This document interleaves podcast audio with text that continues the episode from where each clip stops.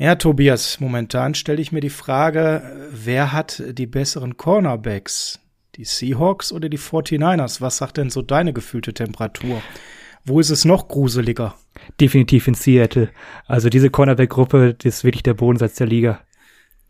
Der Bodensatz der Liga, aber ich würde sagen, wir holen gerade schwer auf, oder? Nee, das äh, holt ihr nicht mehr ein, diese Saison. Glaube ich nicht dran. Ja. Ja, Michael, wie siehst du das? Also ich, ich sehe uns da schon mittlerweile nah am Bodensatz der Liga. Ja, aber ich sehe durchaus Potenzial. Also ähm, ich bin da weiterhin positiver eingestellt. Dann gucken wir mal, wer von den beiden Mannschaften noch offener ist als ein Scheunentor. Dann legen wir mal los.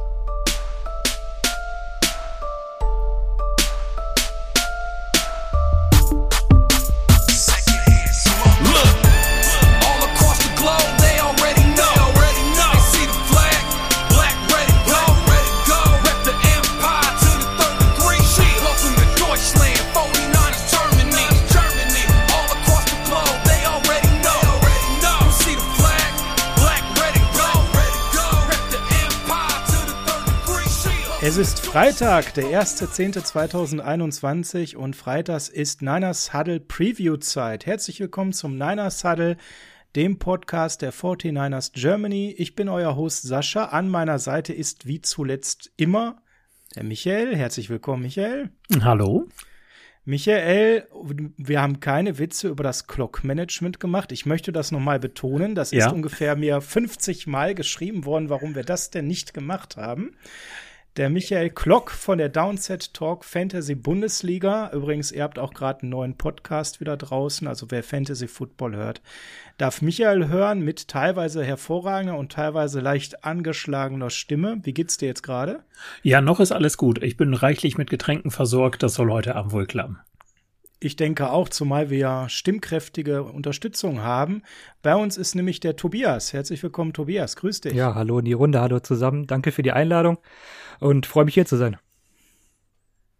Ja, wir freuen uns auch, dass du da bist. Von unserem Lieblingsrivalen, so würde ich es mal formulieren, weil die Spiele Seahawks gegen 49ers haben immer eine besondere Würze. Bist du hier heute Abend zu Gast bei uns von Deutschlands größtem Football-Vereins, Fanclub, kann man das so sagen? Ja, ne? Das kann man definitiv so sagen, ja. Ja, die German Seahawkers, wer kennt sie nicht? Da brauchen wir gar nicht mehr viel Werbung machen. Ihr seid ganz, seit ganz vielen Jahren umtriebig unterwegs, seid ein eingetragener Verein mit allem Zip und Zap, mit Vorstand und ihr habt auch einen eigenen Podcast, den man zu den Seahawkers beziehungsweise zu den Seahawks sich anhören kann. Den Ballhawks Podcast. Ähm, und ihr seid auch schon mittlerweile bei Folge 181. Ihr habt da auch richtig Fahrt aufgenommen in der letzten Zeit, ne? Ja, absolut. Also früher haben wir eine Folge die Woche gemacht, da war dann eine Preview und der Recap zusammen und jetzt haben wir seit der letzten Saison ähm, die Folgen getrennt, dadurch die Folgenanzahl etwas hochgeschraubt und ja, geben da Vollgas. Ich äh, bin heute hier in der dritten Aufnahme für diese Woche. Also man merkt, wir sind voll in der Saison, was auch schön ist. Und ähm, ja, äh, macht trotzdem Spaß. Hauptsache schön viel über Football quatschen. Genau, das wollen wir jetzt schön viel über Football quatschen. Bevor wir das aber machen, ähm, ja, erzähl doch noch mal so zwei, drei Sätze zu eurem Verein. Was müssen wir wissen als äh, ja, Seahawks, die wir als Lieblingsrivalen in unserer Division haben? Was macht euer Verein? Was zeichnet euren Verein denn aus? Ja, unser Verein ist der größte deutsche Fanclub in Deutschland und mit über 1300 Mitgliedern. Da sind natürlich in der Corona-Zeit aktuell ähm, die Aktivitäten etwas flach gefallen. Wir hatten zuletzt auch eine digitale Mitgliederversammlung und ähm, ja, wenn das alles mal wieder so ein bisschen Normalität einkehrt, dann äh, ist die nächste Mitgliederversammlung zum Beispiel jetzt auch Anfang November in Wiesbaden, ähm, vor Ort mal wieder. Ähm, sonst gibt's auch während der Saison ab und zu mal Barbecues, Treffen, äh, auch in den einzelnen Chaptern. Und ähm, der Verein an sich äh, covert natürlich über die Webseite und den Podcast noch ähm, das ganze Geschehen rund um die Seahawks, das äh, kann mal so etwas sein wie aktuell äh, erschienen, ein äh, Beitrag zu den Reisemeilen der Seahawks, die ja immer zu den meistreisenden Teams der Liga gehören. Ähm, sonst ähm, findet man auf der Webseite Spieltagspreviews und Recaps, die immer ziemlich zeitnah erscheinen. Ähm, ansonsten äh, ab und an bin ich da äh, schreibe ich da auch ähm, so ein paar Taktikanalysen, wo dann so ein paar Szenen auseinandergenommen werden, was bisher leider in dieser Saison noch nicht stattgefunden hat, aber was auch bald mal wieder kommen wird. Und ähm, ja, dann natürlich der Podcast zweimal die Woche in der Saison äh, und außerhalb der Saison kommen ab und an zum Draft mal ein paar Folgen. Also wer sich da weitergehend über die Seahawks informieren möchte, ist da, glaube ich, sehr, sehr gut aufgehoben. Ähm, großes Team, viel Herzblut drin, viel Arbeit und ähm, ja, aber auch viel Spaß. Ja, das hört sich doch rund an und äh, 1300 Mitglieder heißt, ihr seid zweimal die 49ers Germany. Ne? Das äh, kann man so mal Pi mal Daumen sagen. Ne? Das zeigt, welche Größe dahinter steckt und egal wo man schaut, bei Facebook und so weiter, da schlagen wir uns wirklich immer wacker in den Top 3 und auf Platz 1 strahlt da immer der Seeadler. Ne? Das muss man immer ganz klar sagen. Ihr seid da also auch bei Social Media weit vorne, um euch kommt man eigentlich gar nicht herum. Und ähm, ja, jetzt haben wir die Situation, dass wir mal darüber sprechen, ne, dass ihr nicht mehr ganz die Legion of Boom seid, wenn wir mal zurückschauen. Wer kennt sie nicht? Die glorreiche Zeit der Seahawks mit dieser elitären Defense. Momentan ist eure Stärke eher am anderen Ende des Balles und da wollen wir natürlich heute von dir mal ein bisschen erfahren, wo können wir uns Hoffnungen machen und wo werdet ihr gnadenlos unsere Schwächen ausnutzen. Bevor wir das machen, Gucken wir mal eben in zwei, drei 49ers News rein, die es gegeben hat unter der Woche. Denn wie soll es anders sein? Es gibt schon wieder einen neuen Cornerback auf dem Raster und das müssen wir natürlich eben besprechen. Eine neue Woche, ein neuer Corner, Michael, wie jede Woche. Buster Skrine. Ja, der sagt uns natürlich eine ganze Menge oder eher nicht, weil jetzt kommen wir natürlich schon an den Bodensatz des Defensive Backfields, wie der Tobias gerade so schön gesagt hat, an. Wir haben diese Woche äh, Pech gehabt, da Josh Norman und Quan Williams verletzt ausgeschieden sind bei den Packers. Michael wird uns gleich mal einen neuesten Update geben, ob wir mit einem von beiden rechnen können. Ähm, der ist ja hier unser Prophet, was die Verletzungen angeht. Gehen uns weiter die Cornerback aus. Also Corner, Corner, Corner ist eigentlich der Evergreen schon in der Woche 4. Buster Skrine ist ein zehnjähriger Veteran, der jetzt eben spontan verpflichtet wurde, da er noch verfügbar war. Das ist immer so ein Zeichen, wer jetzt noch verfügbar ist. Ne, das ist jetzt nicht etwas, wo wir Riesenqualität erwarten können, aber eben schnelle Hilfe. Der Mann heißt tatsächlich gebürtig Daryl Frank. Scrine Jr. ist Baujahr 89, also auch schon eher im Herbst seiner Karriere. Und ähm, ja, wurde ursprünglich von den Cleveland Browns in der fünften Runde 2011 ausgewählt, ähm, hat dort die ersten vier Jahre auch verbracht und war auch dann zeitweise dort Fulltime-Starter, so in seinen besten Jahren, 2013 zum Beispiel. Hat dann anschließend nach dem Rookie-Vertrag einen Wechsel zu den Jets eben durchgeführt, wo er vier Jahre auch als Corner spielte, bevor er dann noch mal nach Chicago für zwei Jahre gegangen ist. Allerdings ja, ging es dann noch mit seinen Einsatzzeiten so langsam bergab und ist generell jemand, wenn man jetzt mal auf seine zehn Spielzeiten schaut, mit 152 Spielen. Hat er immerhin 92 Mal gestartet, aber auch immer wieder Verletzungen gehabt. Ähm, in der Zeit hat er 573 Combined Tackles gehabt, 16 Tackles für. Ab und zu als Blitzer auch produktiv gewesen.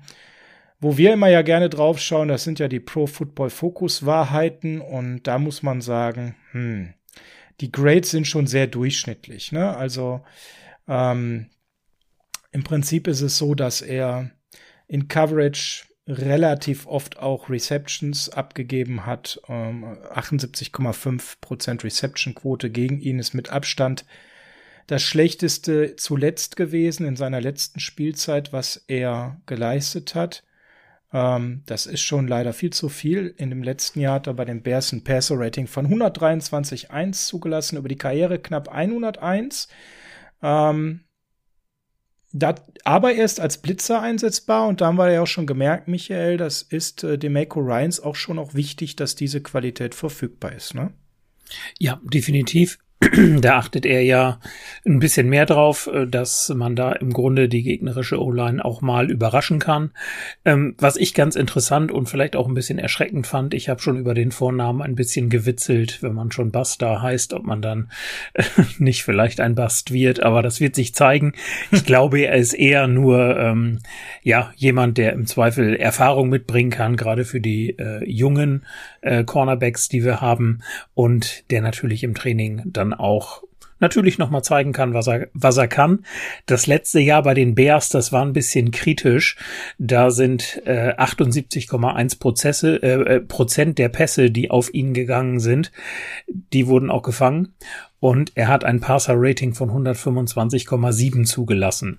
Also das war mhm. keine schöne Saison, weswegen die ähm, Bears, die ihn dann 2019 dann auch einen Dreijahresvertrag verpflichtet haben, ja, ihn dann wieder entlassen haben, Anfang dieses Jahres. Ähm, ja, ich glaube, wir sollten uns da nicht allzu viele Hoffnungen machen, dass er, sei mal, jetzt der Heilsbringer sein wird, der den Ausfall von Jason Verrett irgendwie vergessen macht.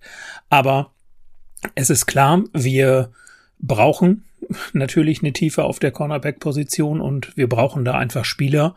Und da hat sich ja auch ein bisschen was getan, denn die 49ers haben ja das Practice Window für Devonta Harris wieder ähm, eröffnet, der ja auf der IA ist, genauso wie Morris Hurst. Die beiden dürfen jetzt wieder mittrainieren.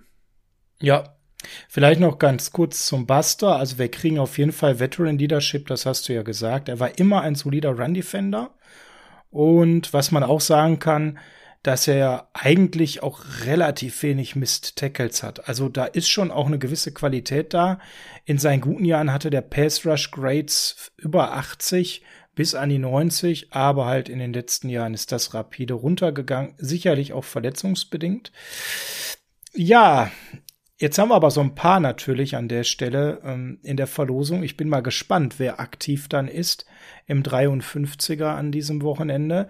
Du hast Devonta Harris gerade schon genannt, der war auf IA und äh, über den sollten wir natürlich mal ganz kurz sprechen, weil der könnte einer sein, der es vielleicht schafft. Der ist ein Fünf-Runden-Pick der Cincinnati Bengals ursprünglich gewesen aus 2018. Ähm, hat dort dann eben eine Spielzeit auf dem Raster auch der Bengals verbracht allerdings verletzungsbedingt nur drei Spiele gespielt, hat dann den Raster Cut nicht überstanden, sich dann anschließend bei den Broncos versucht, ähm, kam in 16 Partien auch zum Einsatz immerhin, muss man sagen. Also das war dann so, dass er sich eigentlich festgebissen hatte, auch wenn er in der Death Chart nur Corner Nummer 4 war.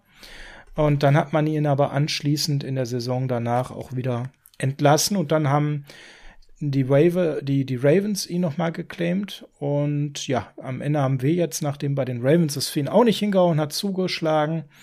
Und ähm, jetzt war er bei uns auf IA. Hm.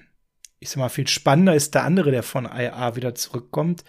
Da kommt ein Strahlen in mein Gesicht, denn Mo Hurst kommt zurück. Und das ist einer, also Michael, da habe ich direkt ein Lächeln im Gesicht. Wir haben re relativ wenig Sonne gerade, was Verletzungen angeht, aber hier kommt mal die volle Ladung an Sonnenstrahlen. Mo Hurst, wie, wie findest du ihn?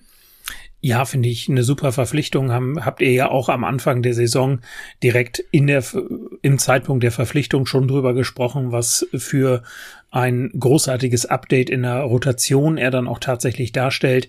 Ähm, Arden Key, der andere, der von den Raiders gekommen ist, hat ja schon gezeigt, dass er gut in die Rotation reinpasst und hat ja auch schon sehr gute Leistungen gezeigt. Ich erwarte die persönlich von Morris Hurst sogar noch ein bisschen mehr, als ich das von Arden Key erwartet hätte. Deswegen ja, freue ich mich da sehr drauf. Ja. Ja, und es passt gerade so schön, ne? Wir haben mit Kevin Givens ja jemand, der ein High Ankle Sprain hat und äh, aus dem Spiel gegen die Eagles ja schon und der fehlt und wir brauchen so ein bisschen Tiefe in der D-Line-Rotation. Und ich glaube schon, dass Chris Kocherek den auch relativ äh, schnell reinwerfen wird für ein paar Snaps. Und wenn er fit bleibt und dann sich jetzt auch die Spielhärte holt, dann werden wir den, glaube ich, nach zwei, drei Wochen ziemlich schnell in der Rotation sehen. Hurst wurde ziemlich überraschend von den Raiders gecuttet, wo er eigentlich einen guten Auftakt hatte. Die Raiders haben ihn in der fünften Runde mal gedraftet ich glaube, es war 2018, ne? Und haben ihn und Aden Key und noch zwei, drei andere entlassen, was ja äh, Außenstehende eigentlich gar nicht verstanden haben, weil die alle halt immenses Potenzial mitbringen. Und wir sind jetzt wirklich sehr, sehr gespannt auf ihn. 2020 hatte der ein D-Grade von 77,9 laut Pro Football Focus und Pass Rush Grade von 78,5. Also da kommt wirklich was auf uns zu, zumal der Frank hat das immer wieder so schön betont, er sich kontinuierlich auch jedes Jahr verbessert hatte und ähm, zuletzt eben auch sehr produktiv bei, bei Sex und Tackle for Loss war. Ähm, also von daher, ich bin sehr auf ihn gespannt, wann er kommt und wie er sich direkt einbringen kann. Ansonsten, neben dem geöffneten Practice-Window für Hurst und Harris und Buster Skrine gab es noch ein paar kleine Moves, da wollen wir jetzt nicht drauf eingehen. Ähm, an der Stelle, wir haben noch mal ein bisschen was für die Practice Squad verpflichtet. Ne? Chris Thompson ist da zurück zum Beispiel, aber das sind Moves, die werden euch jetzt weniger interessieren. Ähm, was schön ist, was mich gefreut hat, und das möchte ich noch mal betonen, weil ich habe ja ein Herz für Specialty nur. Wir haben den aktuell MVP unter den Panthern im Kader tatsächlich. Mitch The Wish ist der NFC Special Teams Player of the Month geworden. Mehr als verdient, oder Michael? Ja, definitiv. Ähm, großartige Leistungen in den letzten Wochen. Ähm, immer mal wieder die gegnerische Offense sehr, sehr weit hinten an der Endzone gepinnt. Und ja, das hat er definitiv verdient. Und habe ich auch keine besseren Leistungen, ehrlich gesagt, in den letzten Wochen so von anderen Panthern gesehen. Nee, ich auch nicht und das darf er gerne bis zum Ende der Saison zeigen. Jetzt ja. geht's aber in die Preview der Seahawks gegen die 49ers und wir fangen natürlich mit dem an, womit wir immer anfangen, obwohl ich es diese Woche gerne verschweigen möchte, nämlich die History der beiden Vereine. Das erste Mal spielten diese beiden Vereine im Jahr 1976 gegeneinander. Dort gewannen die 49ers bei den Seahawks 37 zu 21 am 26.09. Danach hatte man ein paar Jahre Ruhe voreinander. Drei Jahre später konnten die Seahawks ausgleichen und später ist man ja dann in eine Division gekommen, wodurch wir jetzt sehr häufig das Vergnügen haben. Um genau zu sein, seit 2002. Ja, und da, Tobias, liegst du ganz klar weit vorne. Die aktuelle Statistik sieht aus 28 zu 17 für die Seahawks. Hört sich gut an, ja, oder? Hört sich gut an, kann gerne ausgebaut werden in den nächsten Wochen. Kann gerne ausgebaut werden. Ich erinnere mich aber auch an das Spiel am, am 3.1.21, wo wir mit drei Punkten am Ende gegen euch verloren hatten, weil ihr nochmal den Ball bekommen habt. Das war schon eine knappe Kiste gegen unsere Rumpftruppe, oder? Ja, leider. War das nicht sogar das Spiel in Arizona, wo ihr ausweichen musstet, äh, aufgrund der Corona-Restriktion? Ja, es war wieder, ja, ja, völlig richtig. das war wieder so ein Spiel, wo die Offense der Seahawks äh, lange gehakt hat und man äh, dann irgendwann dann doch nochmal aufgedreht hat und so knapp gewonnen hat ja, diese Spiele, die man als Seahawks-Fan eigentlich so ein bisschen kennt. Ähm, es wird gern knapper gemacht, als es nötig ist. Ähm, es wird dann gerne auf das äh, Niveau des Gegners runtergegangen, ohne da jetzt irgendwie äh, respektlos klingen zu wollen. Aber die 49ers waren ja, ja wirklich ähm, schwer angeschlagen und trotzdem hat man es dann äh, mit einer vergleichsweise fitten Truppe nicht hinbekommen, sich da klar abzusetzen. Aber gut, Division-Duelle immer ein bisschen enger. Und ähm, ja, man kann es sich aber auch gerne mal einfacher gestalten. Ja, und es ist ja im Prinzip Rivalry Week, ne? Denn äh, auch wenn wir gar nicht so eine intensive Historie haben, ja erst seit knapp 20 Jahren in einer Division, davon lebt natürlich diese Rivalität. In Amerika ist das ein Festtag, wenn Seahawks gegen 49ers spielen. Das ist elektrisiert bis unters Dach, das Stadion. Tobias, wie ist das denn für dich, wenn deine Mannschaft gegen die 49ers spielt? Ist das für dich ein Spiel wie jedes andere, Hauptsache gewinnen? Oder ist das schon was anderes, als wenn man gegen die Bears spielt oder die Lions? Da ist es schon ein bisschen was anderes, aber diese, diese extreme Ausprägung der Rivalität kommt ja dann meistens durch Spiele der letzten Jahre für mich. Also ich bin ja jetzt nicht äh, historisch so ähm, lange dabei. Ich gucke jetzt seit etwa 2011 die Spiele und bin seit ungefähr 2013 Fan. Und dadurch, dass dann diese Aufeinandertreffen mit den Vorhinein in den letzten Jahren zum Beispiel auch äh, enger waren, sind solche Spiele dann für mich jetzt momentan ein wenig äh, spannender. Es war dann aber auch so, dass dann zum Beispiel, als die Rams in der Division weiter vorne waren und man sich da um die ähm, NFC West Krone geprügelt hat, ähm, dass dann zum Beispiel diese Spiele für mich dann schon ein bisschen mehr Reiz hatten. Also es kommt immer so ein bisschen auf die sportliche Situation für mich eher an, als jetzt äh, unbedingt um die Historie. Michael, wie ist das für dich?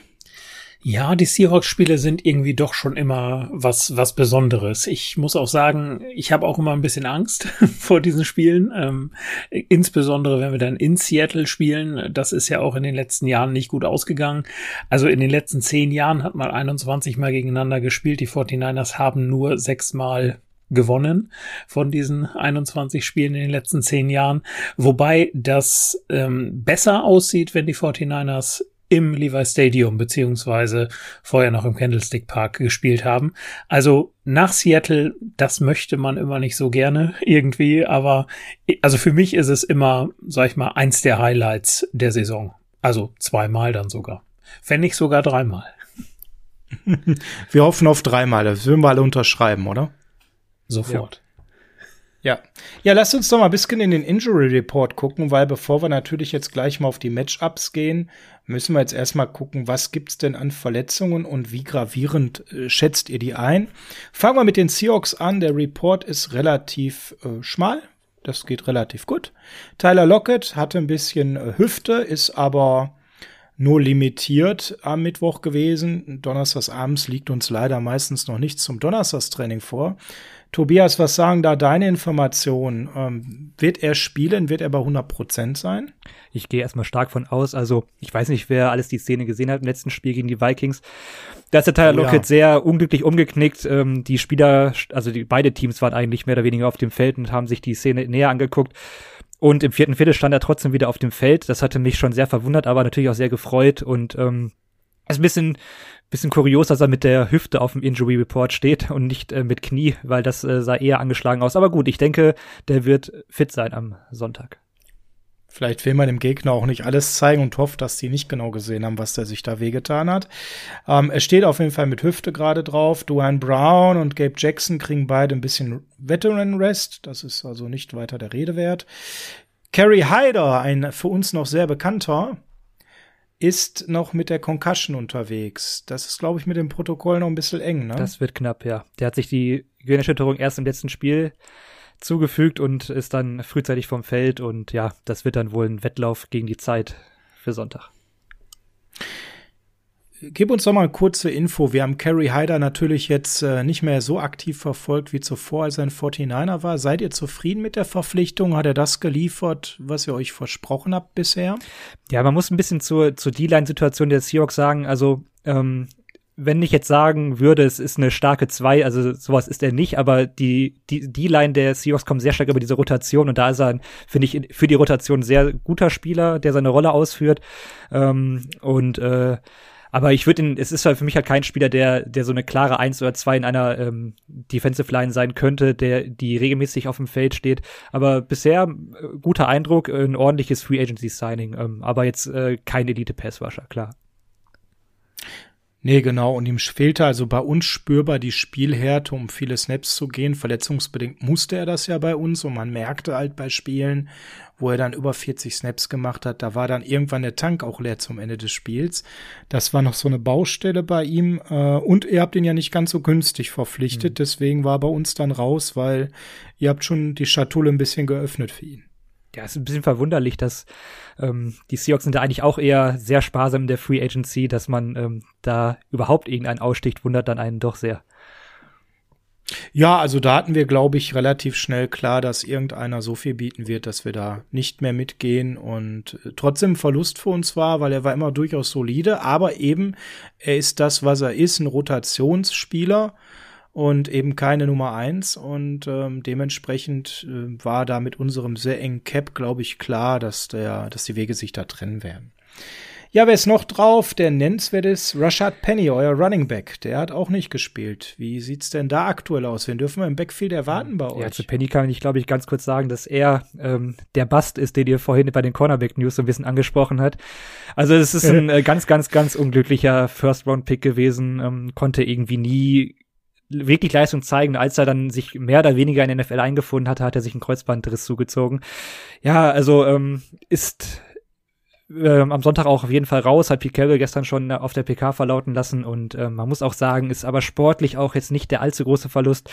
Das Backfield gehört eigentlich Chris Carson, dem ehemaligen Siebtrunden-Pick, der auch diese Saison ähm, die Vertragsverlängerung bekommen hat, der finde ich ein ja, also es ist einer der keiner der absoluten Top äh, Running Backs der Liga, aber ähm, er macht seine Yards, er ähm, bricht Tackles, er hat jetzt nicht diese Endgeschwindigkeit für diese, um dann äh, ähnlich wie beispielsweise Ray Mostert oder sowas äh, für die lange Distanz zu gehen, sondern ähm, ist da immer für für gutes Stückwerk zu gebrauchen im Receiving Game sogar ein bisschen unterschätzt, würde ich sagen, in der öffentlichen Wahrnehmung, weil eigentlich hat er ziemlich gute Hände und ähm, ihm gehört das Backfield. Dahinter ist es dann meistens äh, situationsabhängig, dass ab und an mal Alex Collins ähm, so den einen oder anderen Snap bekommt. Äh, Travis Homer kriegt oh, oft, Homer. ja, der kriegt oft die äh, Pass-Block-Snaps äh, bei Third Down. Ist ähm, Ah, Travis Sommer auf dem Feld, Michael, bitte mitschreiben. ja, ich habe schon ja. gerade per E-Mail weitergeschickt. Gehen wir die Mako Ryans direkt weiter. Ja, das, das ist so die, die mit am meisten auf dem Feld stehen. Aber eigentlich ist es Chris Carsons Backfield. Ja, Gerald Everett ist raus. Na, weiß man noch nicht. Er ist ja auf der Covid-Liste. Ja. Ähm, genau, also hier steht out, Stand heute. Mhm. Ich meine, dahinter habt ihr Will Disley. Mhm. Da war ich ja temporär Fan von, wobei ein bisschen ruhiger um ihn zeitweise geworden ist. Ähm, wie groß wäre jetzt die, der Verlust von Gerald Everett? wenn er nicht spielen kann für euer System. Das kommt ganz auf Wilsons Tagesform und ob er Lust hat, die Mitte des Feldes zu attackieren. Das ist ja bei ihm seit jeher ein großes Problem. Ähm, Jared Everett hat jetzt einen ordentlichen Einstand gehabt. Er kennt ja das äh, System von Offense-Koordinator Shane Warden von den Rams noch. Er wurde auch dieses Jahr verpflichtet, muss man dazu sagen. Ähm, ist ein athletischer ähm, Tight End, der sehr gut im Receiving Game ist. Ähm, Im Blocking finde ich ihn jetzt nicht sonderlich überzeugend wäre im nee. Passing Game äh, schon ähm, eine ja, eine Schwächung, aber Will Disley dazu vielleicht, ähm, er hatte zwei schwere Verletzungen in seinen ersten beiden Jahren, die ähm, ihn da zurückgeworfen haben, wo er mit meistens mehr als die Hälfte der Saison verletzt war. Ähm, letzte Saison konnte er endlich mal durchspielen, wurde aber, so wie ich das äh, gesehen habe, sehr limitiert eingesetzt. Ähm, da hatte man ja Greg Olson verpflichtet, was auch ein ganz mieses Signing war, aber ähm, das war die Vergangenheit, wollen wir nicht mal groß drüber sprechen. Ähm, jetzt hat Will Disley auch einen ordentlichen Songstart gehabt, dass man dieses Tight End Duo eigentlich, ähm, glaube ich, sehr schätzt in Seattle. Disley ist ja eigentlich als äh, Blocking Tight End gedraftet worden, hat dann aber im Receiving auch überzeugt. Also da würde ich mir natürlich wünschen, dass er äh, diese diese Lücke da gut äh, schließen kann und vielleicht ein bisschen kompletter ist als Everett, aber im Receiving Game in der Spitze nicht ganz so stark. Ja. Also warten wir mal ab, was uns da erwartet. Wenn wir mal, das ist ja vielleicht das erste Matchup, was wir uns mal rauspicken können. Worauf hat denn Russell Lust? Ähm, da kann ich dich beruhigen, Tobi, wahrscheinlich nicht unsere Mitte zu attackieren, weil, zu attackieren, weil wenn wir in einem Bereich der Defense relativ stark sind, dann ist das alles im Radius von Fred Warner und momentan auch von, von äh, die um ihn herum spielenden Linebacker. Da sind wir recht sauber aufgestellt, Michael, ne? Ja, definitiv. Äh, Aziz Al-Shair macht da ja wirklich äh, auch einen großartigen Job zurzeit, äh, direkt neben Fred Warner. Ähm, das gefällt mir wirklich alles sehr gut. Da hat man den Ausfall äh, von Dre Greenlaw dann doch recht gut kompensieren können. Ja, ich glaube, dass die der Tight End jetzt vielleicht nicht die optimale Waffe wäre, auf die Russell Wilson sich in diesem Spiel konzentrieren sollte. Ja. Aber ja, ich glaube, aber das dürfte er ähnlich sehen bei seinen Wide Receivers, gerade wenn beide auf dem Platz stehen. Ja, das sieht er ähnlich und Gerald Everett hat bisher auch nur ein 62,5er Grade dieses Jahr.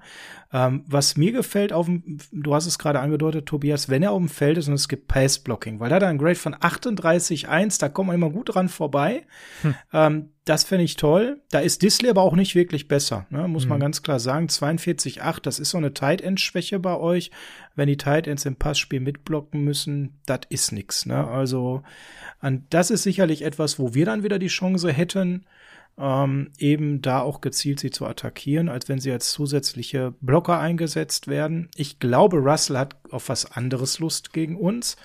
Und das ist nicht das, was auf der Hand liegt, nämlich einen seiner Star-Wide Receiver ähm, anzuwerfen, sondern die Schwäche in den letzten Jahren, ja fast schon traditionell, war ja das Containen von laufenden von laufenden Quarterbacks an der Stelle. Und das ist ja eine Sache, die Russell Wilson grundsätzlich sehr gut beherrscht, wobei er gefühlt es ja nach und nach immer weniger einsetzt. Wie war es jetzt so in dieser Saison bisher in den ersten Spielen? Haben wir mehr den werfenden Russell gesehen, mehr den Russell, der den Ball dem Running Back gibt? Durfte er selber auch viel laufen? Wie hast du das wahrgenommen? Ja, Wilson war vor allem in seiner, in seinen Anfangsjahren ja ein unglaublich guter Scrambling Quarterback.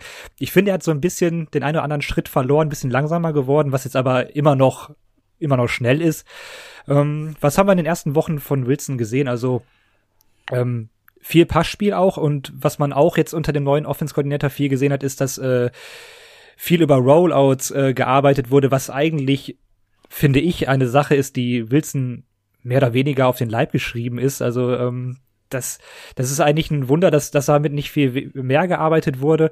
Ähm, sein Scrambling oder das, das Spielzug verlängern, das gezielte, das, das macht er immer noch, manchmal leider auch ein bisschen zu viel. Dadurch ähm, ist er auch Mitschuld an vielen Sex der letzten Jahre gewesen, muss man auch ganz klar sagen, weil er da sich nicht wirklich clever verhält und manchmal auch vor, vor ähm, wirklich sauberen Pockets flüchtet, das ist immer so eine Schwäche, die kriegt man bei ihm irgendwie nicht mehr raus. Das äh, scheint einfach äh, in ihm drin zu sein. Ähm, ab und an ist er dann für ein bisschen Raumgewinn gut, aber ist jetzt nicht äh, ein tragendes Element im Laufspiel wie andere Quarterbacks in der Liga, beispielsweise Lama Jackson oder sowas. Also ähm, kann seine Beine noch einsetzen, aber ähm, ja, man sollte doch äh, zusehen, dass man Wilsons Arm auf jeden Fall prominent einsetzt. Also dann haben wir Michael noch mal eine Woche für die Defense Aufschub, bis dann so ein richtig dynamisch laufender Quarterback kommt und das ist ganz böse ah. werden könnte gegen die Arizona Cardinals ja, eine Woche später. Ähm, was ist so dein Gefühl von den ersten kleine Sample Size, aber von den ersten Spielen? A-Rod läuft ja jetzt nicht wirklich viel, aber gegen die Eagles Jalen Hurt, ein sehr mobiler Quarterback, den hatten wir ja zu Fuß relativ gut im Griff. Mhm. Ja, durchaus. Und ja klar, jetzt kommt natürlich die, die nächste Stufe, was Russell Wilson angeht. Und ähm, ja, die High-End-Stufe kriegen wir dann wahrscheinlich gegen Kyler Murray. Also insofern vielleicht auch ähm, gut zum, zum Testen, wie es dann gegen die Cardinals äh, läuft oder was man machen kann. Ja, Russell Wilson aber nicht nur sein Scrambling ist ja ein Problem, ne? Auch sein Passen ist ja ein Problem, wenn man auf sein Quarterback-Rating guckt. Da ist er nach den drei Spieltagen aktuell auf Platz eins äh, mit 133,6, 800. Und keiner redet drüber, ne? Alle reden ja. über Stafford, über, über Brady, äh, ne? Und über das Comeback von ja. Rogers und, und Russell ist mal wieder so, der, der guckt mal wieder so ein bisschen äh, unterm Radar. Ne? Ja, es gucken komischerweise alle auf die Passing Yards. Ähm, da hat er in Anführungszeichen nur 895 und ist damit auf Platz 9, aber auch Platz 7 in der Completion Percentage mit 73,3. Ja, das ist schon äh, auch eins der Key Matchups, was ich mir rausgesucht habe, dass einfach der 49ers Pass Rush wieder das werden muss, was er mal war. Denn nur so bekommt man das hin und darum können wir darüber gleich vielleicht noch ein bisschen mehr sprechen.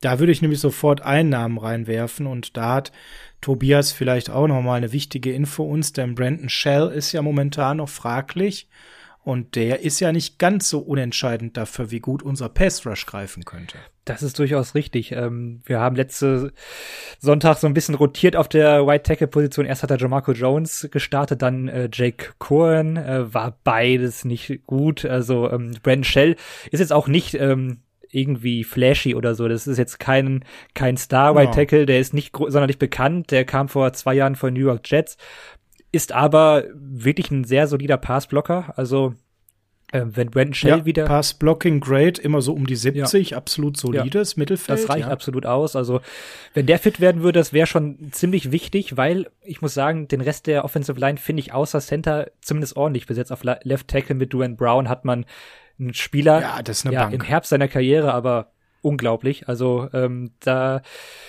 wundere ich mich immer wieder, wie, wie er das da Woche für Woche ausbaut. Ähnlich wie Andrew, äh, Andrew Whitworth bei den Rams. Ist ja ungefähr gleiches hm. Alter, gleiches Kaliber. Also ist äh, immer schön zu sehen.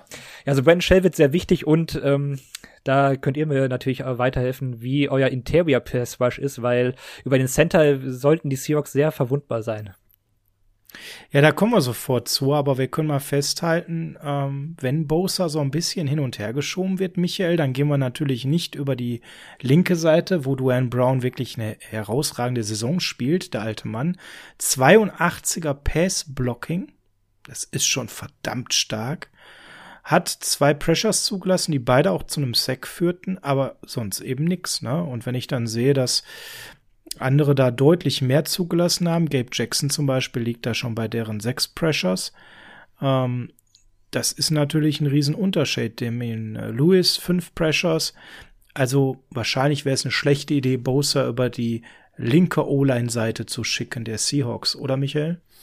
Ja, das denke ich auch. Also da dürfte er wahrscheinlich sein das bessere Matchup auf der anderen Seite finden. Dann kann man mal gucken, ob man die Ford dann vielleicht auf diese Seite dann so ein bisschen setzt, um einfach auch da natürlich den Druck zu kreieren und dass er dazu durchaus in der Lage ist, haben wir ja auch in den Einsätzen, die er hatte, schon gesehen. Aber ich glaube, genau da ist das Problem. Also die ähm, der Inside Pass Rush, der den finde ich nicht schlecht, der ja auch insbesondere dann daher rührt, dass du halt diese zumindest mit Nick Bosa auf der einen Seite äh, auf der Edge schon mal diese diese große Gefahr hast, so dass die Teams da halt äh, oft in die Double Coverage gehen, was dann natürlich in der Mitte zwangsläufig irgendwo Platz macht. Und ähm, wenn du da einen DJ Jones hast, der da gegen den Center direkt nach vorne durchgeht, der macht das schon ganz klasse daneben Eric Armstead und ähm, dann Javon Kinlaw. Das kann für die beiden dann auch oder für die drei, sage ich mal, auch schon im Grunde ein ganz schönes Spiel werden. Und da muss sich einfach was tun, weil die 49ers, wenn man sich den Pass Rush mal anguckt, der letzten drei Spiele, nur fünf Harrys, drei Quarterback, äh, neun Quarterback Knockdowns, sechs Sacks und 20 Pressures.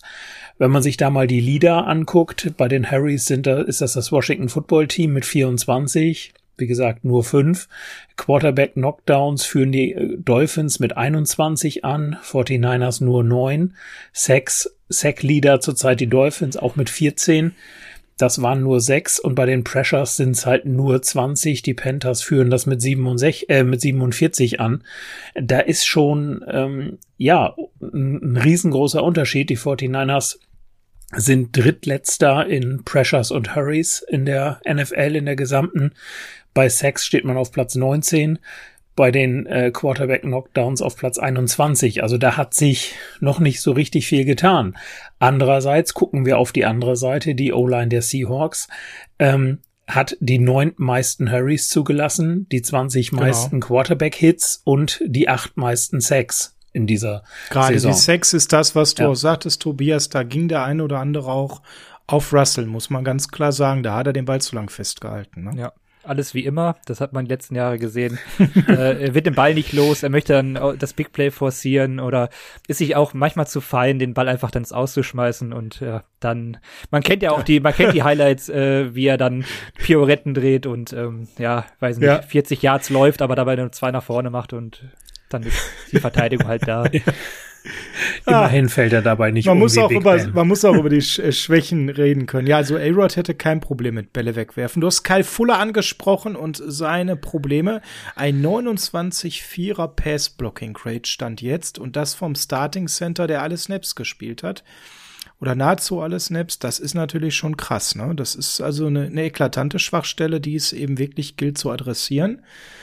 Das würde ja eigentlich auch so ein bisschen bedeuten, wir müssten auf einen sehr fitten und durchschlagskräftigen Javon Kinlaw setzen, Michael.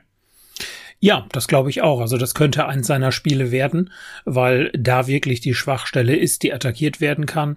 Das gleiche gilt für Eric Armstead. Also das ist aus meiner Sicht so, so einer der Punkte, wo man wirklich angreifen kann und dann auch mit Erfolg angreifen kann.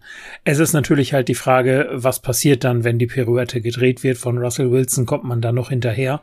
Aber. Er muss die Ford reinknallen. Ja. ist ja ganz klar. Genau. Wäre eine der beiden Alternativen oder Nick Bosa von der anderen Seite. Genau. Gucken wir noch mal ganz kurz aufs Run-Blocking, weil da würde Brandon äh, Shell eben am meisten fehlen, um euer Laufspiel ans Laufen zu kriegen. Da ist er euer Bester momentan mit 71,5. Mm, das noch mal da eben an der Stelle reingeworfen. Wenn ihr eben auf ihn verzichten müsstet, ist es dahinter in der Rotation relativ dünn. Ja, und dann hatten wir ja jetzt noch eine Sache ausgespart. Jetzt kommen wir mal zu dem neuen Herzstück, wo ich ja richtig Fan geworden bin, ein Stück weit. Nicht Fan der Seahawks, aber von dieser Art zu spielen. Was ihr da als Three-Headed Monster auf Wide Receiver habt, ist natürlich ligaweit ganz weit vorne, äh, Tobias. Das äh, macht schon Spaß, oder? Ja, ich ähm, bin auch sehr entzückt. Also ähm, ich bin großer Fan von DK Metcalf damals ähm, zum Draft-Zeitpunkt gewesen weil er für mich eigentlich auch ein super Fit war für die damalige Seahawks Offense, dieses vertikale Passspiel. Und ich habe es mir schön vorgestellt und ist eigentlich noch schöner geworden, seitdem er in der Liga ist. Dann ist Tyler Lockett seit vielen Jahren jetzt einfach ein sehr verlässlicher Wide Receiver, den man im Slot aufstellen kann, der Outside spielen kann. Das ähm, hat man auch jetzt diese Saison schon wieder gesehen, diese Connection zwischen Wilson und Lockett, die ist einfach da, die ist einfach gut, das ähm, sieht man immer wieder. Ja, und dann ähm, hatte ich das sogar in unserem äh, privaten Chat vor dem Draft-Zeitpunkt dieses Jahr geleakt quasi. Ich habe gesagt, äh, die Seahawks pick mit ihrem ersten Pick und auch sofort, was ja auch unüblich ist, äh, Dwayne Eskridge von Western Michigan. Mhm. Und den habe ich mir auch, Toller Typ. ja, den habe ich mir auch vor äh, Pre-Draft äh, angesehen und war Riesenfan. Und als er dann wirklich zu äh, Seattle kam, ja, war die Freude ganz groß. Da war auch die Müdigkeit in der Draft mal kurzzeitig weg. Und mhm. ähm, ja, er ist jetzt ausgefallen mit einer Gehirnerschütterung. Ähm, leider zwei Spiele verpasst ähm, gehen die Titans raus und gehen die Vikings auch nicht dabei, ist aber jetzt wohl am Sonntag wieder fit und äh, schon voll motiviert laut Head Coach und ja, da bin ich mal gespannt, äh, wie die 49ers äh, Defense und vor allem die Secondary auf äh, diese drei reagieren wird. Eskridge wird sehr wichtig sein, obwohl er eine Rookie war, weil ähm, das hat man auch letzte Woche gesehen. Man hat sich nicht so viele, also auch Sweeps oder ähm, bestimmte Spielzüge getraut, da für die Swain auf dem Platz war, der, naja, nur mal nur die ja. vier oder die fünf in diesem äh, in dieser Unit ja. ist und einfach qualitativ da nicht ranreicht. Und diese Freiräume, die Metcalf und Lockett ähm, einfach ziehen durch ähm, ihre, ihre Präsenz, ihre Leistungen und ihren Status, da muss Dwayne Eskridge da sein und ähm, ja, vielleicht äh, den Seahawks da schön ähm, helfen im Slot oder ähm, auch Outside, wie auch immer man das da rumschiebt. Ich hoffe, man bleibt da variabel. Aber da bin ich äh, sehr auf die Antwort der 49ers gespannt. Ja, Michael, welche Antwort haben wir denn, wenn wir mal auf die unterschiedlichen Stärken schauen? DK ist ja jemand, der über seine Größe, über die Körperlichkeit kommt. Da kannst du eigentlich mit dem parallel hochsteigen. Trotzdem ist er jemand, der die Bälle auch dann fängt. Ähm, pro Reception 13,8 Yard, zwei Touchdowns bisher. 74 Vierer Offensive Rating, spielt also wieder eine sehr solide Saison, keine großen Probleme mit Drops oder sowas. Wer könnte denn diese Körperlichkeit in unserem Defensive Backfield aufbieten, um ihm Kontra zu bieten? Ja, das ist genau das Problem, äh, was wir da wahrscheinlich so ein bisschen haben werden, ähm, dass er natürlich ein Spieler ist, der sehr, sehr schwer zu verteidigen ist. Deswegen sehe ich die Verteidigungsmöglichkeiten wieder vorne im Pass Rush, ähm, einfach möglichst schnell den Druck auf Russell Wilson zu kreieren, damit er den Ball eventuell auch schneller loswerden muss, als er möchte und ein DK Metcalf dann noch nicht freigelaufen ist. Ähm, die andere Alternative sehe ich dann im Scheme, im Defensive Scheme gegen die Passverteidigung, weil da muss sich Demeco Ryans dann was ausdenken, weil ich fürchte, dass es schwer wird, alleine einen der Cornerback gegen ihn spielen zu lassen. Also da muss eine gewisse Hilfe da sein durch die Safeties gegebenenfalls. Ähm, ja, da muss man muss man gucken. Das halte ich für äh, ein großes Problem, was die 49ers lösen müssen in diesem Spiel. Aber so ein richtiges ja, ja. Geheimrezept kann ich da jetzt auch nicht irgendwie bilden, tatsächlich. Wir haben da noch ein, ein, zweites Problem, das heißt Tyler Lockett, weil wenn DK Metcalf ja. schon eine amtliche Saison spielt, 16 von 20 Targets gefangen für 309 Yards mit einer 19,3er durchschnittlichen Target-Tiefe, drei Touchdowns. Der Mann hat schon wieder amtlich abgeliefert. Und äh, der kommt natürlich über die Wendigkeit, über die Schnelligkeit. Wäre das einer, wo du sagst, da könnte ein Lenoir mit seiner Schnelligkeit und seiner Wendigkeit obwohl er so grün ist, weiterhelfen? Ja, das ist, glaube ich, der perfekte Match. Das sollte man, aus meiner Sicht, äh, sollte man Lenoir gegen ihn stellen. Ähm, der wird sicherlich auch, das ist ja ganz klar, äh, müssen wir nicht drüber reden, auch mal den Rookie-Fehler machen in irgendeiner Art und Weise. Ähm, aber dann ist es vielleicht, dann kommt es vielleicht mal vor, aber grundsätzlich haben mich die Leistungen jetzt eigentlich schon so überzeugt, dass er es mit Tyler Lockett aufnehmen kann. Ähm, dann hat man Mosley auf der anderen Seite und gegen Metcalf, ne, das genau dürfte, richtig. Und wenn der dann eine Herausforderung werden, aber er ist nicht auf dem Injury Report. Das heißt, also er ist wirklich top fit jetzt mittlerweile und das ist ja. äh, umso schöner. Genau, richtig. Also da, das wird spannend auf jeden Fall. Hm, ja, das könnte ich mir bei so plus eben Ward und Tat als Safety für sehr gut vorstellen. Dann sind wir durch den ähm, Injury Report der Seahawks schon durch und ähm, haben auch schon die ersten Key-Matchups auf der einen Seite des Balles besprochen. Haben wir da noch eins vergessen, Tobias? Habt ihr noch irgendwas in der Hinterhand offensiv? Nee, ich glaube, da, da wurde schon viel genannt. Ähm, wenn ihr mit den Wide Receivers klarkommt, dann ist da, glaube ich, auch äh, schon Großes geleistet. Ich glaube, das äh, sollte so das Hauptmatchup werden, was attackiert wird. Ähm, das Running Game ist jetzt äh, nicht wirklich, also man, man läuft immer noch recht viel, ähm, ist aber für mich, glaube ich, in diesem Spiel nicht der entscheidende Faktor in dem, in dem ganzen Konstrukt. Äh, da, da müssen, muss die Secondary ähm, attackiert werden, meiner Meinung nach. Ich bin ja eh äh, großer Freund des Passspiels ähm, und äh, Carsten soll nur soll nur ein paar äh, Yards laufen, weil ich ihn oft in Fantasy-Teams habe, von daher ähm, dann, dann ist das in Ordnung. Ja, da bist du dann hier ähm, bei uns richtig. Bei den beiden leidenschaftlichen Fantasy-Spielern. Häufig leidenschaftlich, manchmal auch gut. Ähm, ja. ja, das, das Laufspiel ist Michael aber etwas, ähm, also ich, ich würd, weiß gar nicht, ob ich mich freue, wenn die mehr laufen, weil unsere Lauf-Defense war mal gut und mal ging so, ne? Also da wissen wir noch nicht so richtig, wo wir dran sind. Ja, genau. Also das könnte, also ich sag mal so, aktuell ist es stärk, ist die äh, Run-Defense stärker als die äh, Pass-Defense natürlich. Und ich glaube auch, dass einfach dieses, dieser Anreiz über die Pass-Defense zu gehen schon so ein bisschen dafür spricht, dass man eigentlich mehr werfen sollte als laufen sollte. Andererseits, und da, lieber Tobias, tut's mir auch leid für dich als Seahawks-Fan, der gerne Pässe mag, hat man natürlich auch Pete Carroll mhm. in irgendeiner Art und Weise, der äh, ja alles macht, um erstmal zu laufen. Ähm, das werden wir wohl auch sehen, aber ich kann mir vorstellen, dadurch, dass, dass ein Kinlaw jetzt zurück ist, ähm, der ja in einer, in einer Rushing-Verteidigung sehr, sehr gute Leistungen gezeigt hat, dass man das besser in den Griff Griff kriegt, als das äh, in den letzten Spielen der Fall war.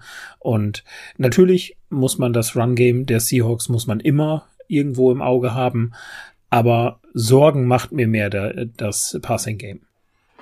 Mhm. Ein Schmerz teile ich jetzt mit allen Seahawks-Fans, nämlich den, wenn der Coach bei Vierter und Eins einer 50er pantet.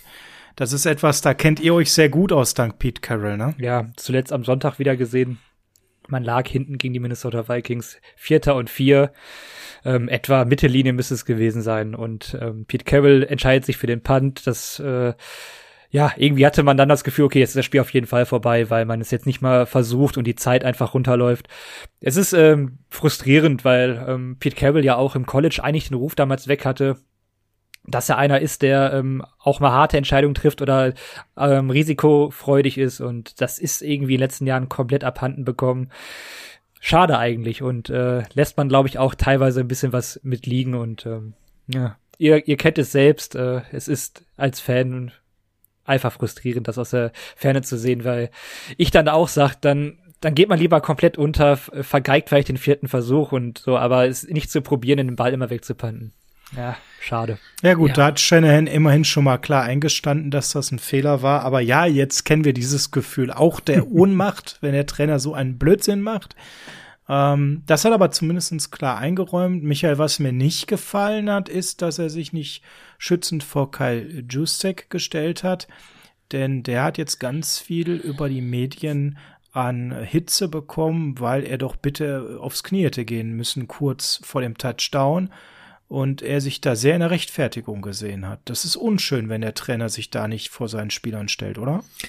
Ja, da hast du vollkommen recht. Das ist aber ja in der Vergangenheit schon öfter mal vorgekommen und man muss ja auch sagen, so einfach ist das in San Francisco auch nicht mit Kyle Shanahan. So gut wie er ein Offensive Mastermind ist, ähm, ist es auch so, dass er so in der, sagen wir mal, Spielerpsychologie vielleicht nicht gerade der, der Leistungsträger ist, um es mal so auszudrücken. Du hast, das hast da ja, sehr nett gesagt. Du hast es da ja in der letzten Saison hattest du ja da zu dem Thema auch schon mal, ähm, finde ich, ein paar sehr, sehr weise Worte gesagt. Und klar, Danke. das darf man, das darf man nicht aus dem, aus den Augen verlieren. Und ähm, mir fällt es jetzt gerade konkret nicht ein. Ich meine, ich hatte das nach dem ersten oder zweiten Spiel gelesen, ähm, dass ein Spieler öffentlich auch kundgetan hat, wie schwer sein erstes Jahr unter Kyle Shanahan war, ähm, weil dieses Verhalten, sage ich mal, wie er es auch jetzt an den Tag gelegt hat, immer wieder noch da ist, zumal es für ihn ja auch relativ einfach gewesen wäre. Also ähm, klar, er hätte sich einmal vor Juszczyk stellen können, andererseits hätte er sich vor Garoppolo stellen können, der im Grunde den Ball sehr früh gesnappt hat, mit noch ordentlich Zeit auf der Playclock mhm. und so weiter. Ähm, also das finde ich auch, so was Teambuilding angeht, immer ein bisschen schwierig, aber gut, vielleicht ja, ob das jetzt sein Erfolgsrezept ist, das weiß ich nicht, das, das würde ich nicht sagen. Aber ich hätte es mir auch gewünscht, wenn er es getan hätte. Ja. Ja, ich würde mir weiter wünschen, ich gehe ein bisschen Geld für einen äh, guten äh, Coach an der Seite des Coaches aus oder einen guten Psychologen oder was auch immer, der ihm ab und zu mal was flüstert, ähm, weil da scheint er irgendwie doch sehr kalt zu sein und wenig empathisch und das scheint im, im Staff auch keiner so richtig aufzufangen. Wir haben gerade ähm, gelobt, dass äh, der E-Man nicht auf der Liste ist, aber du hast News. Wie sieht's aus rund um Josh Norman und Quan Williams? Wen könnten wir erwarten und wer ist definitiv raus? Ja, beide von dir gerade angesprochen, wohl eher nicht. Der einzige, der ähm, zurzeit auf dem Injury Report steht und noch ähm, Limited trainiert hat, war Elijah Mitchell mit der Schulterverletzung. Ähm, da hat sich Kyle Shanahan jetzt auch am ähm, Mittwoch geäußert ähm, nach dem Training und hat halt mitgeteilt, er hat halt im äh, blauen No-Contact-Jersey mittrainiert und ja, man wird es zum Spiel hin sehen müssen, ob es tatsächlich reicht oder nicht. Das wird man einfach abwarten müssen. Ich persönlich würde es mir wünschen, weil wir kommen gleich auf Key Matchups nochmal zu sprechen, ähm, nämlich das 49ers Run Game. Und ähm, da wäre es wirklich gut, wenn er dann wieder dabei wäre. Bei Josh Norman ist es so, da hat sich Kyle Shanahan auch geäußert, der sagt, er möchte, also Josh Norman möchte unbedingt spielen, aber da müssen halt ein paar Tests gemacht werden. Und nur wenn diese Tests dann durch sind und zu dem Ergebnis gekommen kommen, dass da wirklich alles in Ordnung ist. Er hat ja halt nach dem Spiel äh, Blut gespuckt. Das ist ja auch nun nichts, was man mal einfach so macht, irgendwie nach einem naja. Footballspiel oder sowas. Für, für ähm, Josh Norman heißt, scheint das relativ entspannt zu sein, wenn es Bruce Lungs heißt. Ne? Genau, aber da muss man dann auch sagen, ähm, das hat Kyle Shanahan auch so gesagt, I know he wants to, ne? also ich, ich weiß, dass er, dass er spielen möchte, aber da stellt er sich dann auch wieder schützend davor. Das ist dann natürlich auch fürs Team relevant, wenn der Spieler sich dann noch nicht mehr verletzt. Und äh, bei Kayvon Williams ist es so, dass der wohl äh, ein paar Wochen äh, aufgrund seiner Wadenverletzung ähm, ja nicht spielen wird. Also mit dem werden wir am Wochenende definitiv nicht zu rechnen haben. Der Vollständigkeit Und, halb. Achso, ja. das, das macht halt Schmerzen, ne? wenn wir Dante Johnson dann im, im Slot sehen gegen Tyler Lockett, das wird böse. Das kann ich nur bestätigen, ja. genau. Ja, ne, also Richtig. das ist definitiv das Ding, äh, wenn ihr über den Slot geht, Tobias, das wird euch viel Freude machen. Ja, ich hoffe, es macht auch Freude und nicht, dass der Pass innerhalb von anderthalb Sekunden da einschlägt und ähm, dann das ganze Passspiel sowieso hin ist.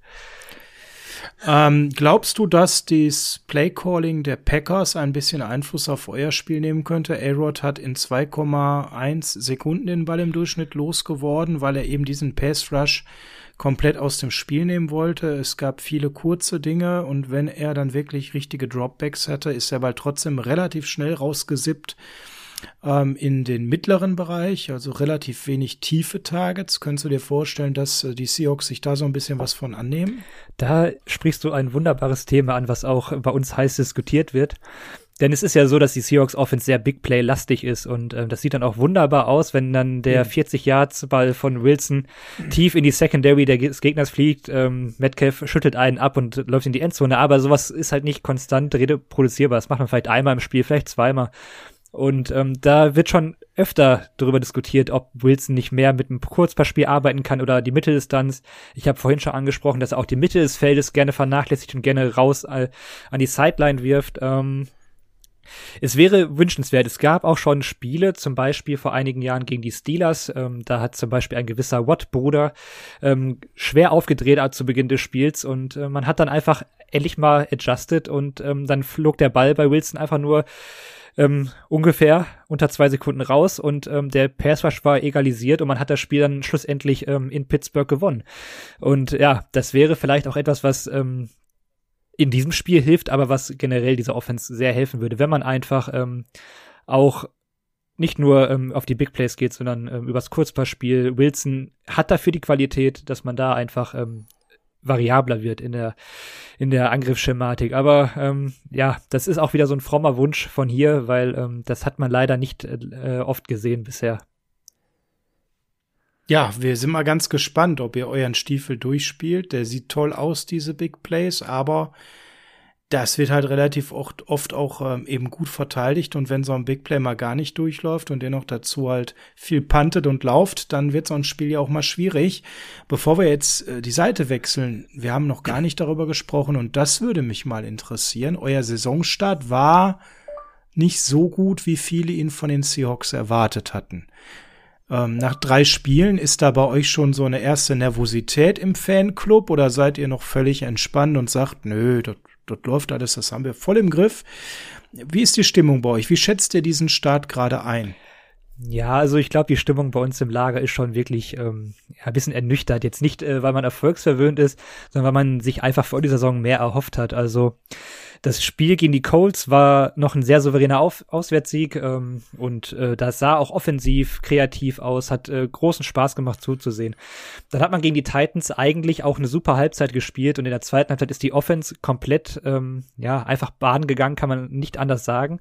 Und die Defense konnte beispielsweise Derrick Henry nicht stoppen, musste aber auch einen gewissen Julio Jones verteidigen und ähm, ja, mit bitterem Ausgang in der Overtime und ich hatte eigentlich schon nach dem Coach-Spiel gewarnt, bleibt, bleibt locker. Es könnte sein, dass ähm, jetzt erstmal schwere Gegner kommen. Ja, und das hat man dann äh, erstmal gegen die Titans gesehen, dann auch gegen die Vikings. Ähm, Justin Jefferson hat uns da mächtig wehgetan. Also diese Defense kann halt wenig stoppen und deswegen ähm, sind die Erwartungen mit dem äh, ja, Zusammenbruch der Offense in der zweiten Hälfte jeweils ähm, und der schlechten Defense mittlerweile schon sehr gering. Also auch mein äh, persönliches Stimmungsbild ist äh, gerade sehr ja, sehr angeschlagen, wenn du sagst, äh, werdet ihr schon ein bisschen nervös. Ich glaube, genau das betrifft es eigentlich ganz gut. Ähm, Pete Carroll hat heute auch davon gesprochen, dass ähm, das ja schon fast wie ein Championship-Game sein. Und ich habe auch so ein bisschen das Gefühl, dass es hier schon das erste Playoff-Spiel dieser Saison ist, weil ähm, das Spiel verlieren, danach muss man gegen die Rams ran. Es könnte ist nicht unrealistisch, dass es nach vier Wochen oder fünf Wochen dann 1-5 oder 1-4 dann steht bei den Seahawks und ähm, ja, da sich zu erholen in dieser Division wäre hart. Also das Stimmungsbild ist wirklich nicht äh, gut aktuell. Die Rams sehen auch richtig, mhm. richtig gut aus. Und äh, ich, ich bin auch echt froh, dass wir nächste Woche nicht gegen die Rams, sondern gegen die Cardinals ran müssen. Ähm, auf der anderen Seite, ne, es ist äh, für beide Vereine gerade die Chance, auch so einen Momentum-Changer wieder durchzuführen, für euch eben den Anschluss zu 2 zu 2 zu uns zu schaffen. Ähm, dann würden wir beide 2 und 2 stehen. Und wenn wir jetzt mal davon ausgehen, parallel spielen ja Cardinals gegen Rams, dass die Rams sich dort durchsetzen, dann wären auch die Cardinals nicht weit weg. Bei drei, ne, dann ist man wieder nah dran. Mhm. Auf der anderen Seite, wenn wir jetzt gewinnen, das ist ja das, was du gerade andeutest, sind wir 3-1, ihr seid 1 und 3 und dann hättet ihr schon zwei Spiele Rückstand zu uns und zu den äh, Cardinals. Das ist nicht dramatisch in diesem frühen Stadium der Saison, aber danach müsste eigentlich so eine Winning Streak schon her, damit ihr da nicht den Anschluss verliert. Ne? Ja, absolut und alleine, der, also ich habe dann einfach das Gefühl, dass dadurch, dass man in dieser Division spielt, ähm, was einerseits sehr reizvoll ist, andererseits kann man sich halt keinen Ausrutscher erlauben, dass wenn man wirklich mal einen gewissen Rückstand hat und hat dann noch diese ganzen Division-Duelle vor der Brust, dass ich mir nicht vorstellen kann, dass man sich davon noch mehr erholt. In der anderen Division, wo man vielleicht noch den, das eine oder andere schwächere Team drin hat, dann kann man sowas, glaube ich, besser ausgleichen. Aber wenn man jetzt so schlecht startet in der NFC West, dann äh, ja, muss man sehen, ob dann die äh, Wilson Magic da nochmal greift und er dann äh, hinten raus zehn Spiele auf, hintereinander gewinnt oder sowas, aber das kann ich mir dann auch nur ganz, ganz schwer vorstellen. Spannenderweise war es in der letzten Saison ja so ein bisschen anders. Ihr seid souverän vorne weggerannt, habt nachher ein bisschen Probleme bekommen und diesmal ist es ein schleppender Start. Von daher, ich halte diese Streak für absolut möglich bei euch. Das habt ihr jetzt schon mehrmals in den Seasons ähm, bewiesen, dass ihr auch mal drei, vier Spiele locker hintereinander gewinnen könnt, ähm, als wäre es das Normalste von der Welt. Dafür sind die Seahawks ja eigentlich bekannt. Ja, und eigentlich auch für schwächere Saisonstarts. Ähm, ich glaube, da, da wird man einfach, also ich lerne es auch in den äh, ganzen Jahren nicht, dass man einfach vielleicht ein bisschen ähm, da ruhiger werden muss und äh, nicht auf jedes Spiel jede Woche zu arg reagieren sollte. Aber es macht dann schon im Hinblick auf die Konkurrenz schon ähm, größere Sorgen als sonst vielleicht. Ja, größere Sorgen müssen wir uns Gott sei Dank stand jetzt nicht um George Kittle machen, der auch ein bisschen im Training kürzer tritt. Das scheint aber eher eine Schonung zu sein. Und der ist extrem wichtig, Tobias, denn es gibt bei uns eine Rubrik, wenn wir auf die Defensive des Gegners schauen und wir gucken auf den Blake Martinez der Woche, so nennen wir das Ganze. Kannst du dir denken, warum? Ja, weil das die absolute Schwachstelle der Defensive des Gegners ist.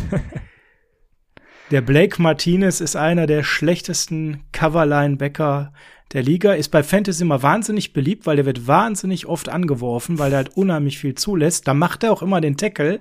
Das gibt ja im Fantasy immer Punkte, ja. Aber jetzt ist er ja auch tatsächlich auf IA und ich glaube sogar out for season, wenn ich das gelesen habe. Der Junge ist schon eine gewisse Kultfigur in Fantasy-Kreisen und wir haben in der letzten Saison halt immer den Blake Martinez äh, der Woche rausgesucht beim Gegner, also der Spieler mit der schlechtesten Coverage, äh, mit den schlechtesten Coverage Grades. Und ähm, hast einen Tipp für uns? Wen sollten wir ganz oft bei euch anwerfen? Also ich könnte euch fünf Tipps geben, aktuell sogar.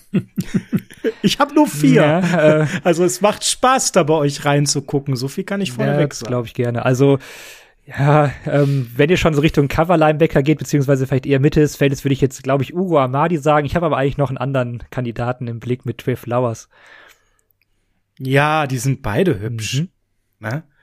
Trey Flowers, äh, Coverage Grade von 54,1 aktuell, 14 von 16 Targets zugelassen, also eine Reception-Quote von 87,5 Prozent für 208 Yards. Das macht schon Laune, den anzuwerfen. Das muss man ja sagen. Ja. Ne?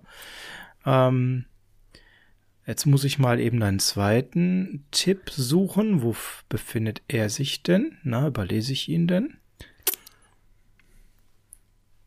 Ich finde ihn gerade nicht, aber der kommt bestimmt. Doch, da ist er. U Ugo Amadi, Dame. Oh, Coverage Grade von 43,8.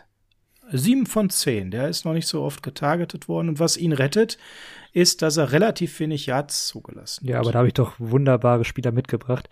Ich kann auch zu beiden noch ein bisschen was sagen, ein bisschen ausholen. Ja, genau. Erzähl doch mal, weil das ist ja so die erste defensive Schwachstelle mhm. und diese Saison völlig ungewöhnlich. Müssen wir ja gleich über mehrere defensive Schwachstellen bei den Seahawks Stand jetzt schauen. Ja, aber die erste ist natürlich das, das Coverage in dem Bereich. Erzähl doch mal, was ist los mit den beiden?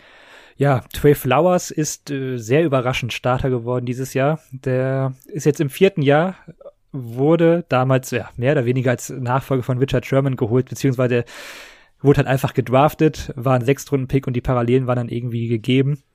Eigentlich war auf dem College Safety, ist dann Outside Corner gestartet, hat aber nie wirklich überzeugt. Ähm, letzte Saison auch eher wenig gespielt und ja, dann hatte man ja Akello Witherspoon, solltet ihr ja auch noch sehr gut kennen.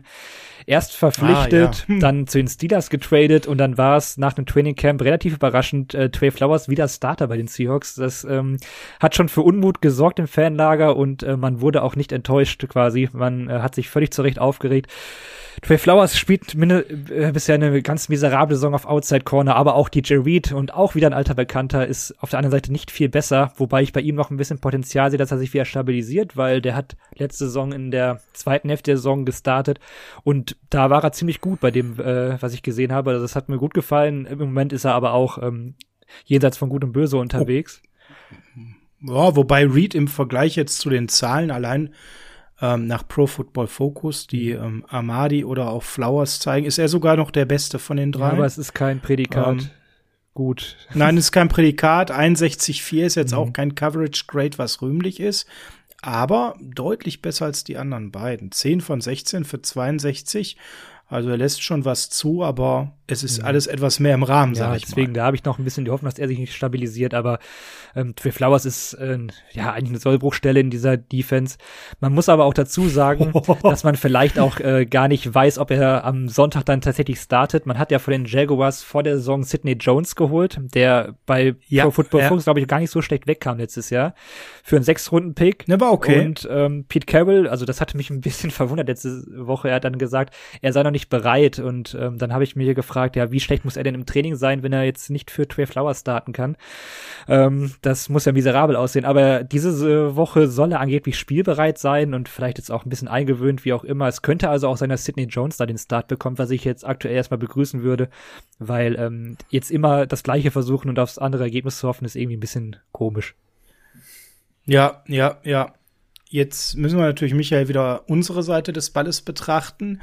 Auf Corner, äh, Tobias, wie hast du das vorhin genannt? Nicht den Abgrund der Liga, Bodensatz. sondern ja, Bodensatz, danke. Der Bodensatz der Corner-Liga äh, erwartet uns in Seattle aktuell mit Trey Flowers und DJ Reed. Ähm, über die Safety-Qualität dazwischen reden wir auch gleich nochmal, weil da versteckt sich noch ein super Target für uns äh, mit Jamal Adams. Der ist auch nicht gerade der Coverage-Gott. Aber was können wir denn da machen? Ist das dann dein Spiel für Trent Sherfield? Ja, kann ich mir durchaus vorstellen, dass der mit seinem Speed da mal durchgeht und hinten wenig, äh, ja, Gegenwehr findet, beziehungsweise wenn die Coverage dann schlecht ist, dann kann er seine Stärken da durchsetzen. Also das könnte ich mir sehr, sehr gut vorstellen.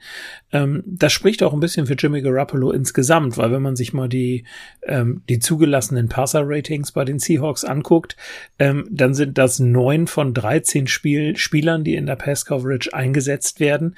Die lassen zwischen 100,5, das ist Jamal Adams, und 158,3, das ist Quandre Dix, ähm, ein starkes Passer-Rating zu. Ähm, selbst Bobby Wagner noch 92,2. Komm doch nicht mit den Sahnehäubchen gleich für George Kittle. ja, genau, richtig. Das ist nämlich halt ja, auch genau der Punkt. Das machen wir gleich schönerer Reihe. Sehr gerne. Ja. Dann darfst du weitermachen. Ja, du hast es ja schon richtig gesagt. Die Passer-Ratings sind wirklich da hinten desaströs. Das hat Tobias ja auch gerade schon mit Bodensatz sehr auf den Punkt gebracht. Jetzt haben wir nur ein Problem. Unser Quarterback ist nicht unbedingt für den feinen Deep Ball bekannt, anders als Russell Wilson, ne, Michael? Das heißt, selbst wenn wir Sherfield wieder mehr sehen, der als Speedster das Feld stretcht, selbst wenn Ayuk, der hat ja auch den Speed, da attackiert, ähm, auch Debo, klar, wir haben die Waffen, aber kriegen wir den Ball auch dahin?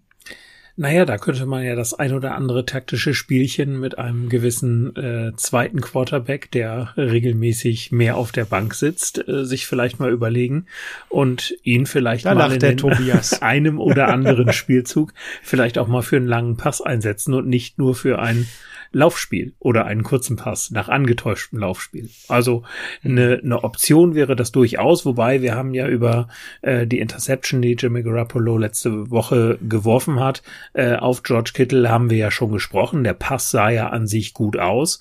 Das war eher war eine riesige Safety-Leistung als äh, ein Fehler bei Jimmy Garoppolo. Deswegen sehe ich das als durchaus eine Möglichkeit, wo man die Seahawks auch angreifen könnte. Hm, Shanahan hat übrigens im Interview dazu gesagt, äh, warum Trey Lance nicht mehr spielt. Wir sind ja nicht in der Preseason. Ja, deutliches Statement. Aber deutliches Statement. Also ich glaube, äh, ich, ja, aber ich glaube, Adrian und er sind noch nicht einer Meinung. Ich glaube, die müssen sich noch mal unterhalten. Adrian muss noch mal ein bisschen mehr die Werbetrommel für Trey Lance anscheinend rühren. Tobias, hast du so ein bisschen was von Trey Lance mitbekommen? Damals auch so in der Draft Coverage, dich mal mit ihm auseinandergesetzt. Wie ist so deine Meinung zu ihm? Unglaublich spannender Spieler. Also ich habe mir ihn auch ähm, in der Draft Coverage zu Gemüte geführt und ähm, war jetzt nicht mein absoluter Favorit in dieser Quarterback-Klasse, aber hat mir sehr gut gefallen, äh, bringt alle Tools eigentlich mit. Ähm, wie weit er jetzt da mental ist für die NFL, das kann ich äh, überhaupt nicht beurteilen. So genau habe ich dann die Vorhinein doch nicht verfolgt, aber ähm, ja, also für mich war eigentlich fast klar, als der Draft kam, dass, ähm, oder der Pick kam, dass Trey Lance starten wird. Und bin jetzt schon ein bisschen verwundert, dass Garoppolo doch wieder startet, weil ich finde, er ist halt, ähm, ja, so ein bisschen äh, Jared Goff-like und ähm, limitiert damit ja irgendwie eine Offense doch sehr. Und man sieht ja gerade, dass äh, Sean McVay mit seinem neuen Spielzeug Matthew Stafford da großen Spaß hat. Und deswegen wundert mich ein bisschen, dass Shanahan da ähm, nicht Trey Lance ähm, den Start gibt statt Garoppolo. Ja, man muss dazu sagen, dass Lance natürlich äh, diese letzte College-Saison ausgesetzt hat. Das heißt, der hat über ein Jahr nicht vernünftig professionell trainiert und nicht gespielt, hat jede Menge Snaps-Rückstand und äh, die erste Wahrnehmung von uns ist, dass das Spiel für ihn noch sehr schnell ist. Ähm, das sieht schon noch ein bisschen so, wie er sich bewegt auf dem Feld, ähm, äh, anders aus, als es jetzt zum Beispiel bei Trevor Lawrence gerade war, nimmt der ja auch nicht gerade gut mhm. unterwegs ist, muss man ja ganz klar sagen, der aber von der Vision schon so ein bisschen den Eindruck macht, als wäre hätte er sich an das Spieltempo gewöhnt. Trey Lance macht genau das, was so ein bisschen unsere Sorge an der einen oder anderen Stelle ist. Wenn es zu schnell und zu wuselig wird, nimmt er den Kopf runter und rennt selbst, so wie Cam Newton in seinen schlechtesten Zeiten. Und das ist genau das, wovor Frank und ich eben in der Offseason gewarnt haben und haben gesagt, wir müssen erst mal gucken, dass der Junge befähigt wird, von seiner Vision zu werfen ja, und im Endeffekt nicht nur am ersten Read zu kleben, sondern seine Reads durchzugehen, ein Gefühl für Pressure zu bekommen, weil ansonsten sehen wir eben, dass er ganz schnell das Schicksal von Cam Newton ereilen wird, dass er einfach äh, zu wenig wirft und zu viel eben ruckzuck an der Stelle selber läuft und das, ich glaube, da sind wir gerade, er ist einfach noch nicht ready.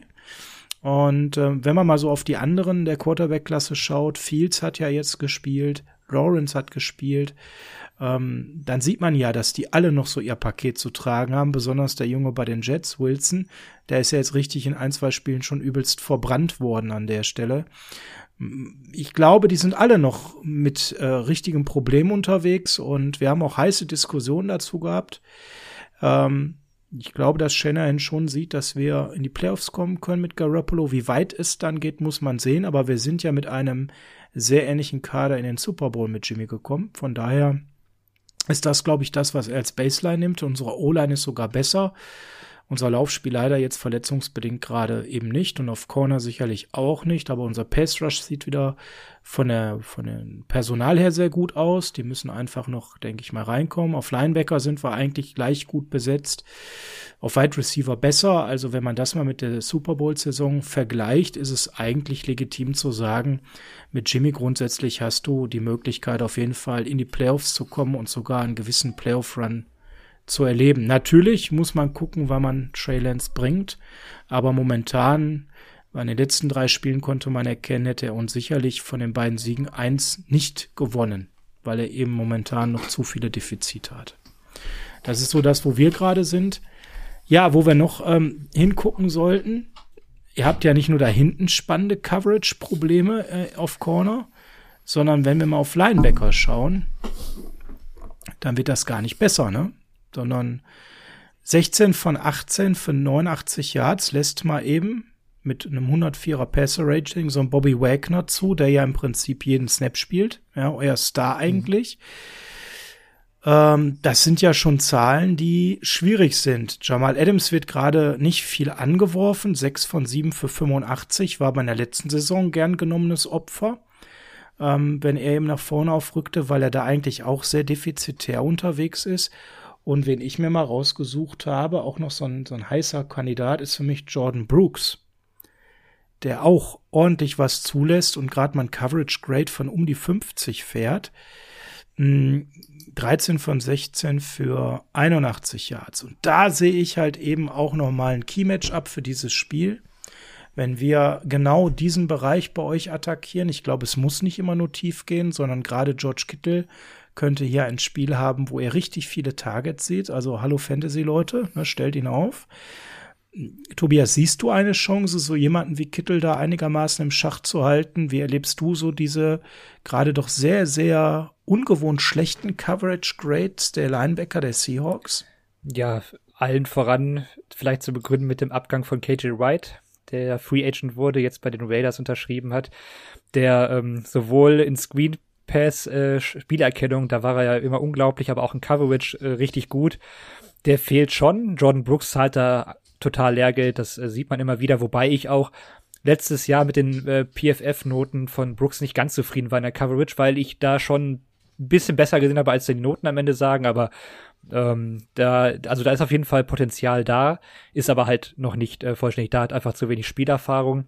Bei Bobby Wagner wundern mich die Noten auch so ein kleines bisschen, weil er bisher, finde ich, eine sehr starke Saison spielt. Also der ist eigentlich in der Defense noch äh, der beste Spieler bisher. Also den hm, Die Grades sind bei ihm ja. gut, das muss ich nochmal also, richtig stellen. Also der hat immerhin, und damit ist man bei euch sehr weit vorne, ein 70er Coverage Grade, was ja eigentlich leicht mhm. überdurchschnittlich ist.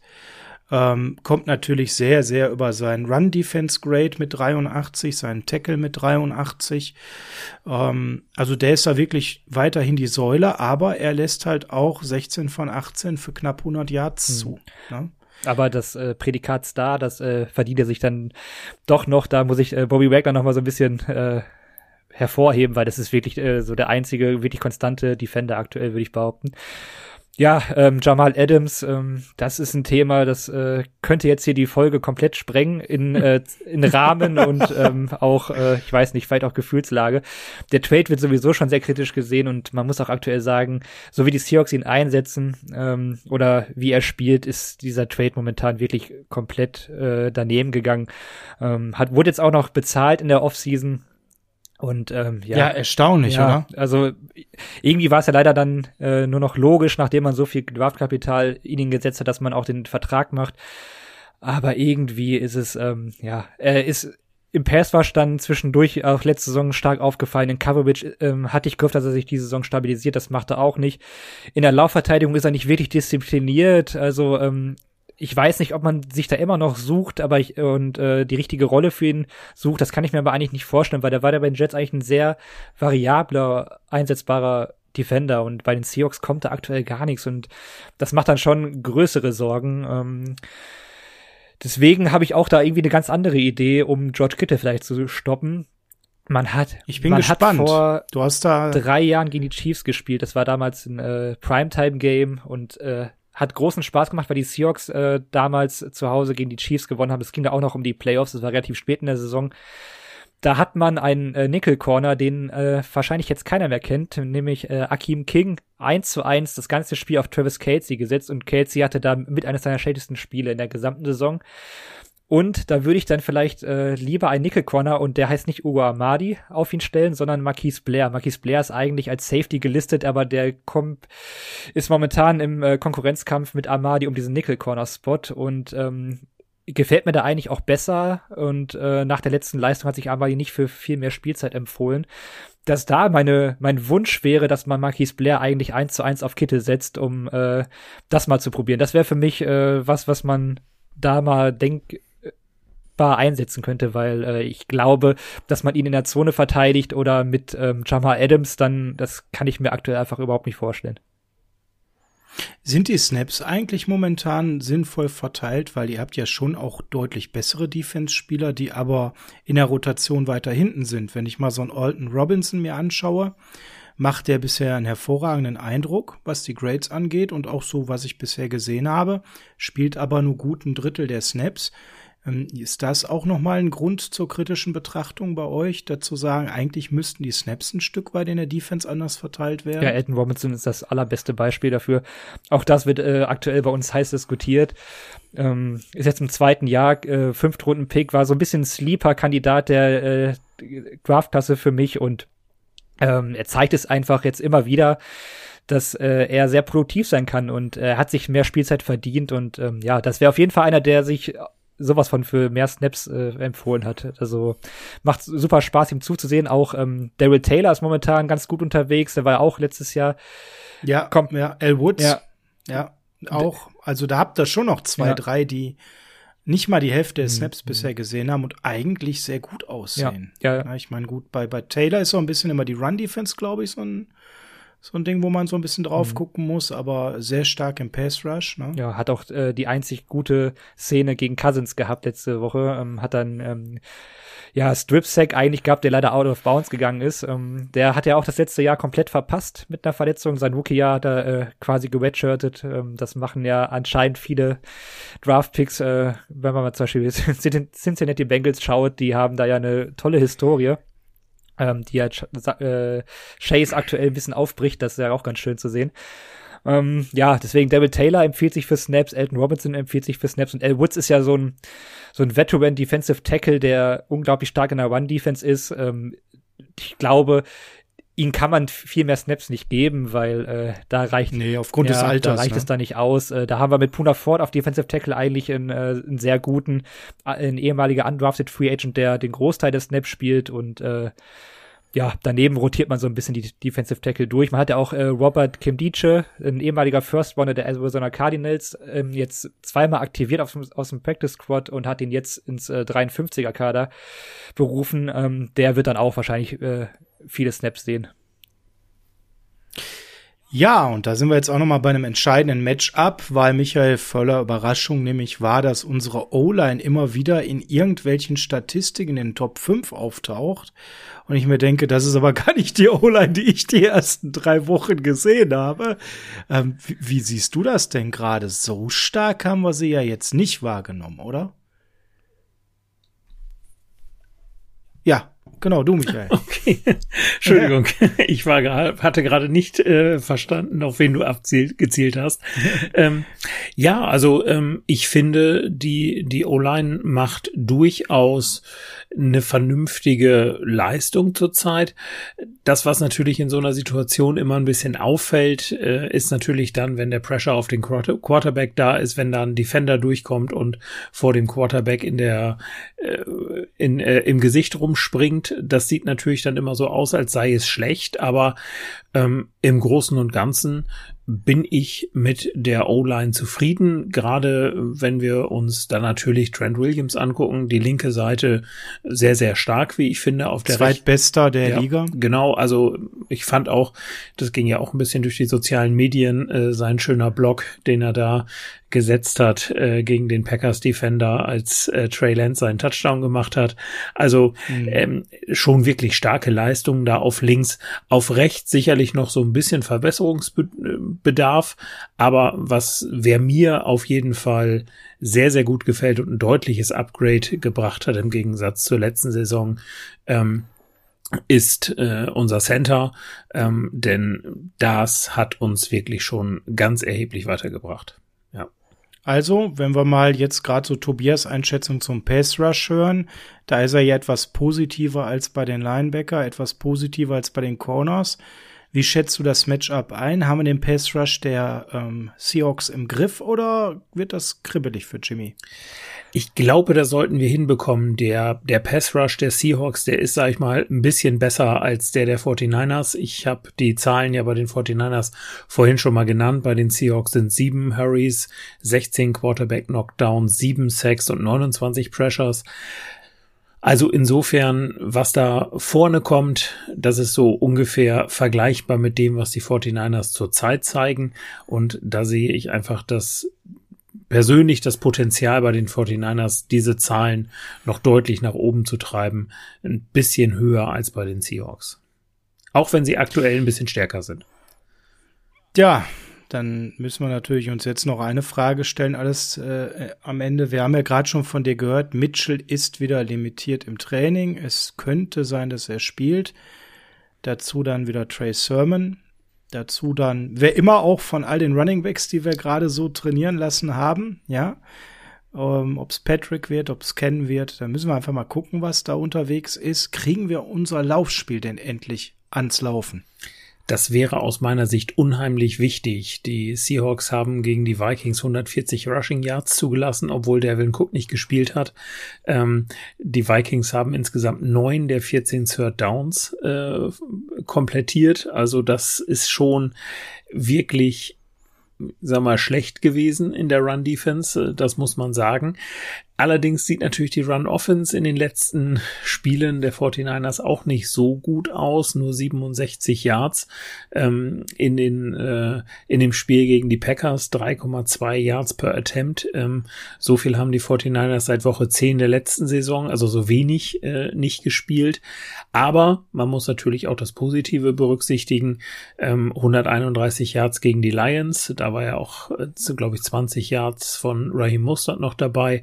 117 Yards gegen die Eagles. Ähm, ja, und dann kam natürlich die Verletzung einfach dazu. Und wir haben im Spiel gegen die Packers gemerkt, äh, dass Sermon wohl noch ein bisschen Probleme mit dem Offensive Scheme hat, ähm, auch im Run Game und äh, wo er mich ja hat Lügen strafen lassen, dass ich gesagt habe, da kann eigentlich jeder als Running Back spielen. Nein, wohl nicht. Und Sermon ist natürlich auch so von der, ähm, haben wir mal nicht beim letzten Mal auch angesprochen, ähm, ja, so vom Run einfach ein völlig anderer Typ, als das ein Mostert oder ein Mitchell ist, äh, die natürlich hauptsächlich auch über Speed kommen und nach außen was machen können. Das ist Sermon eher nicht.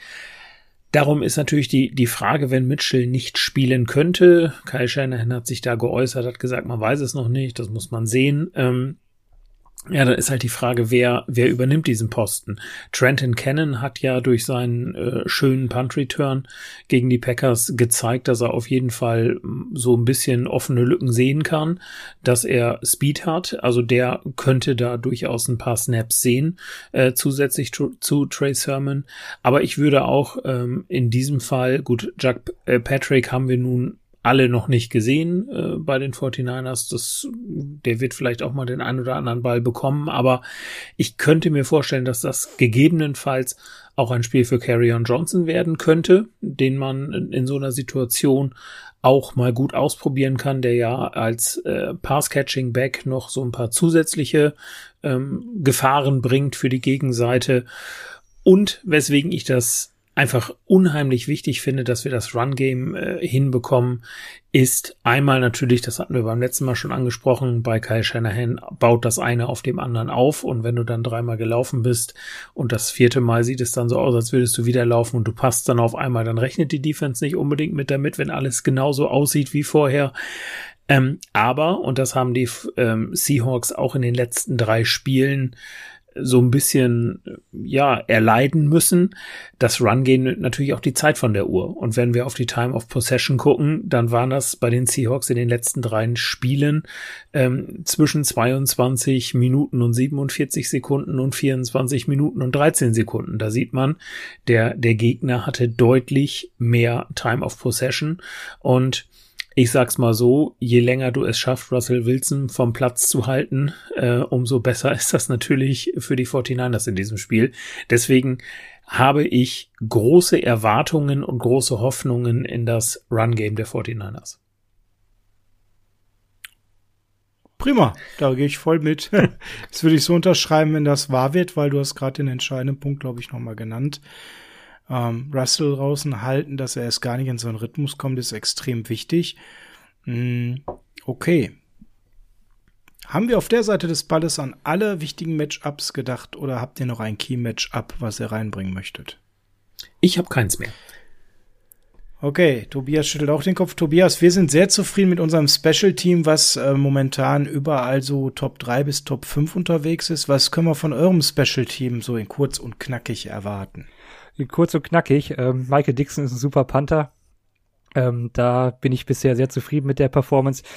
Jason Myers eigentlich ein ähm, sehr solider Kicker, hat jetzt äh, das erste Field Goal nach über 30 in Folge verschossen letzten Sonntag. Ähm, bisschen ärgerlich ist aber eigentlich auch äh, sehr zuverlässig. Ansonsten ist mir bei den Special Teams jetzt irgendwie Return Game nichts aufgefallen, dass sie äh, irgendwie so, besonders anfällig sind. Ich würde sie so im Mittelmaß der Liga irgendwie einschätzen. Die Special Teams der Seahawks waren mal ziemlich schlecht, waren auch mal äh, letztes Jahr eigentlich ganz gut, aber ähm, die Spezialisten gefallen mir sehr gut und äh, alles weitere. Der Return ist ja von der NFL mittlerweile mehr oder weniger eh gekillt worden. Ähm, geht eigentlich nur noch um eine relativ gute Coverage bei Punts und ich glaube, da sind sie recht solide unterwegs. Okay, also da wenig Chancen für uns einen Vorteil zu lang. Einen haben wir vorhin noch vergessen, Michael, denn es gab noch die Information, dass das Practice Window für IA ist ja geöffnet, aber einer macht nicht mit. Jalen Hurt ist aktuell noch nicht da, wo er sein muss, um beim Practice dabei zu sein, also still Hurt. Ähm, ich sag mal vorsichtig, haben wir so erwartet. Ja, leider schon. Ähm, mit ihm wird man sich einfach Zeit lassen, um ihn möglichst auf den Platz dann zu bringen, wenn er auch wirklich fit ist und wenn man das auch, sag ich mal, als ähm, Coaching-Staff beziehungsweise auch als Medical-Staff dann wirklich verantworten kann, dass er auch tatsächlich auf dem Platzspiel steht und wir werden warten müssen, ja. Ja, wie lange warten wir noch auf Embry Thomas? Gute Frage. wir verpflichten jede Woche Corner um Corner um Corner. Ja. Und unser Rookie, der ja äh, eigentlich nicht so viel schlechter als Lenoir gesehen wurde, hat noch nicht eine Sekunde gespielt, war noch nicht einmal aktiv. Es wird unruhig um seine Personalie, weil manche ja zu Recht sagen, wir sind in so einem One-Year-Championship-Window, bevor wir dann auf Lance wechseln und die 27 Millionen Cap Space dank Jimmy mitnehmen ähm, in diesem Jahr. Und da hätte man ja vielleicht einen ganz anderen Value draften können, anstatt jetzt zwei Spieler aus dem Draft permanent nicht aktiv zu haben. Banks ist ja der zweite, der momentan einfach nicht am Brandskill vorbeikommt.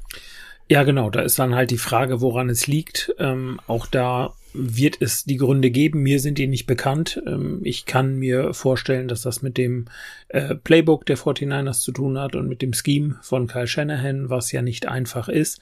Äh, vielleicht kommen sie da einfach noch nicht mit und da wird man abwarten müssen. Ja. Okay, warten wir es ab. Gibt's bei euch, Tobias, gerade so diese ähm, Healthy Scratches, wo ihr sagt, warum spielt der nicht? Der ist fit und Rookie, den ihr gedraftet habt, der momentan noch nicht so einschlägt, der zurückgehalten wird, so wie bei uns? Nee, gesunde Spieler, die jetzt nicht spielen, ähm, das sind eigentlich immer die, wo es eigentlich erwartet wird. Ähm, ärgerlich ist es, dass Cornerback Trey Brown, ähm, Rookie aus Oklahoma, aktuell ähm, noch nicht bereit ist. Er war jetzt auch auf IR. Ähm, er hätte die Saison, äh, diese Saison ist gut, äh, diese Woche wieder trainieren können. Ähm, ist aber wohl noch nicht, also aktiviert werden können, ist aber noch nicht so weit. Der wäre vielleicht auch nochmal was, was man auf Outside Corner ähm, dann probieren könnte. Da äh, war ich eigentlich ziemlich Fan von und bin mal gespannt, äh, wann er denn das Feld sieht, weil äh, wenn das in der Cornerback-Gruppe so weitergeht, ist auch er dann eine denkbare Option, dann doch früher Spielzeit zu bekommen, als man es eigentlich erwartet hatte. Michael, ich weiß nicht, ob du es gesehen hast. Ich habe eine Statistik geteilt, wer der beste Third Down Quarterback der Liga aktuell ist. Nee, habe ich tatsächlich nicht gesehen, aber ich muss auch sagen, ich war heute arbeitsmäßig fast den ganzen Tag unterwegs äh, oder hatte Besprechungen. Deswegen war meine Social Media Tätigkeit heute relativ gering. Aber ich sag mal so, ich, ich wage mal einen Tipp, wenn du es schon so sagst. Es wird wahrscheinlich nicht Trey Lance sein, sondern Jimmy Garoppolo. Tatsächlich. Ja. Ich war selber total erstaunt. Ja. Das ist eine Statistik, die ich nicht erwartet hatte, bin ich ganz ehrlich. Und zwar hat man sich die FSC bei Third Downs angeguckt, eben in dieser Saison, und hat geschaut, wie ist einmal die EPA per Play und ähm, dann natürlich die Completion in Above Expected, ja. Ähm, bei der Completion in Above Expected ist er im äh, oberen Mittelfeld ja, da ist Doug Prescott ganz weit vorne, also wirklich schwierige Completions hinbekommt. Aber bei der EPA per Play ist er unangefochten Nummer eins, Platz zwei Matthew Stafford. Da war ich erstmal baff, hatte ich so nicht mit gerechnet, mhm. bin ich ganz ehrlich. Und ähm, Russell Wilson, wo verorten wir den da aktuell? Was schätzt er? Schwer wäre bei mir Trüben im Fischen. Äh, Fischen im Trüben, so rum. aber der Tobias weiß das bestimmt. Ich glaube Top 10, ich bin mir jetzt aber auch nicht mehr sicher. Ich weiß nur, dass er im EPA und CPOA Composited Ranking auf 8 ist und dass Jimmy G auf 10, also da äh, ungefähr in der gleichen Riege unterwegs. Ja, also er ist ziemlich genau auf dieser Mittellinie, die immer eingezogen ist, die den Liga-Durchschnitt ansieht, also nur in diesem Efficiency Rating hier. Ähm, also tatsächlich etwas schlechter bei Third Downs, als ich es erwartet hatte. Aber es ist natürlich immer eine Frage, welche Art von Third Downs hatte ich? Kurze, lange? Ähm, das ist hier natürlich nicht so richtig mit drin an der Stelle. Ja, ich denke, wir haben aber auf der anderen Seite ganz viel heute hier drin gehabt. Ich habe noch einen Punkt, da habe ich nämlich dann äh, gerade äh, kurz vor der Aufnahme noch in den sozialen Medien eine interessante Statistik ähm, genommen, was wir vielleicht auch als Key-Match abnehmen können. Die 49ers müssen einfach nur in die Red Zone kommen weil jeder Besuch in der Red Zone hat bei den 49ers in diesem Jahr mit einem Touchdown geendet. Ah, ja. okay. So. Kann man mit zufrieden sein. Momentan sind die Seahawks nicht die stärksten in der Red Zone Verteidigung. Könnte, könnte eine Idee sein. Ich glaube, am Ende können wir es relativ kurz machen. Selbst wenn Mitchell spielt, wird unser Running Game nur bedingt gut sein, obwohl die Run Defense der Seahawks sicherlich uns da Chancen lässt. Aber ich packe dieses Spiel mal auf die Schultern von Jimmy Garoppolo gegen diesen Bodensatz der Liga auf Cornerback, wie du so schön sagtest, Tobias, muss das Ding einfach geworfen werden auf unsere Receiver. Und da wir wissen, dass auf der anderen Seite es Punkte geben wird für die Seahawks mit ihrem Star-Duo, mit ihrer Art zu spielen, mit diesem hervorragenden Quarterback, müssen wir definitiv zum einen diesen Quarterback vom Feld halten und zum anderen eben selbst Punkte machen. Oder Michael, hast du da noch mal so einen ganz anderen Matchplan am Start? Nein, da kann ich mich eigentlich anschließen, wobei ich meine größeren Hoffnungen tatsächlich in das Run-Game setze, in der Hoffnung, dass wir da durchkommen. Und wenn das gelingt, Ja, dann kann man es vielleicht auf beiden Seiten machen. Dann äh, setzt man ähm, dann George Kittle entsprechend in der Mitte des Feldes ein. Wir haben jetzt ja nun eine Möglichkeit gehört, wie man George Kittle da vielleicht auch sehr, sehr gut verteidigen kann. Ähm, ich hoffe mal, dass Pete Carroll nicht so gut Deutsch spricht und äh, das vielleicht nicht gehört hat. Und warten wir es ab. Also ich erhoffe mir wirklich viel vom Run-Game. Ich hoffe, dass da der Durchbruch kommt. Gerade mit Elijah Mitchell bin ich da noch ein bisschen, wenn er spielen sollte, euphorischer als ähm, mit Trace Herman. Ja, aber ich kann mit beiden Varianten, solange sie zum Erfolg führen, le leben. ja, definitiv. Aber der erste Tipp gebührt immer unserem Gast Tobias. Ähm, was ist denn dein Tipp für dieses Spiel? Ja, aufgrund der eher anfälligen Defensiven hatte ich erstmal so Richtung Shootout ge gelogt, aber ich muss sagen, ähm, da ich das ein Division-Duell ist, habe ich den Tipp ein bisschen runtergesetzt. Ich tippe auch dasselbe, was ich bei uns getippt habe und gebe mich hier als sehr guten Gast und habe ein 21 zu 24 für die 49ers dabei. Tatsächlich. Ja, ich gehe uh, leider von der Niederlage aus. Das ist aber sehr generös. Das ist sehr generös.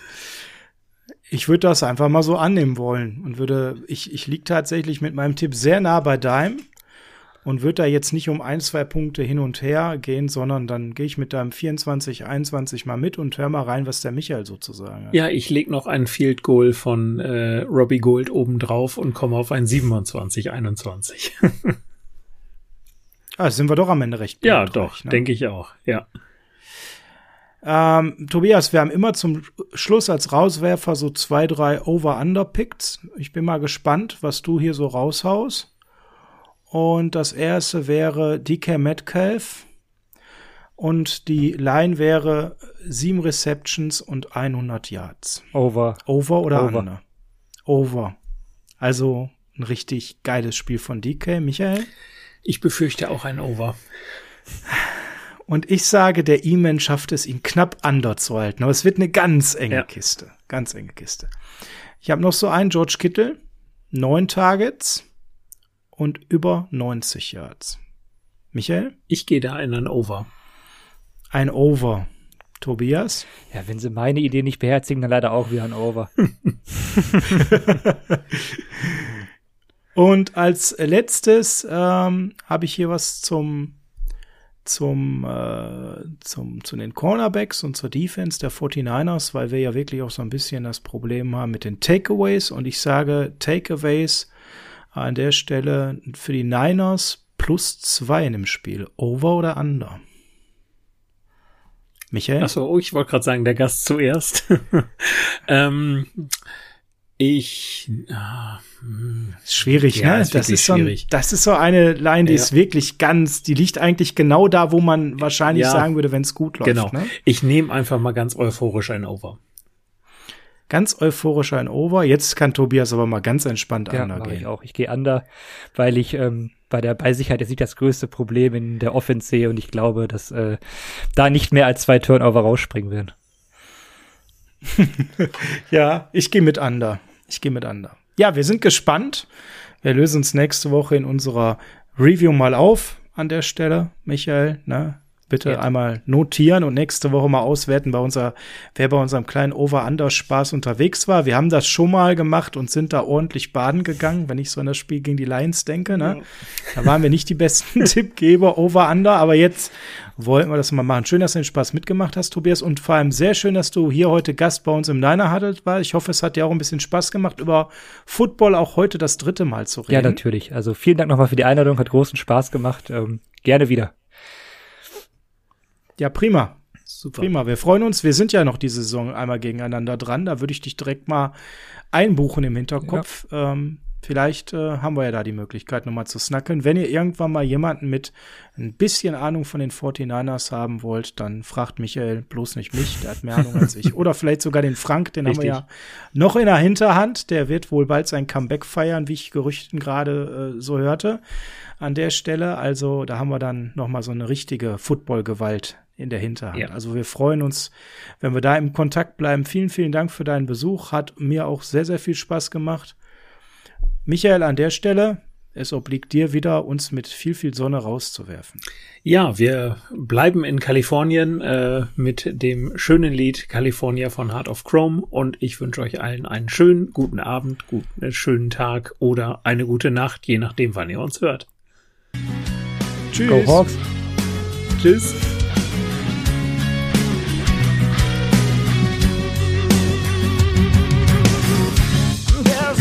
So far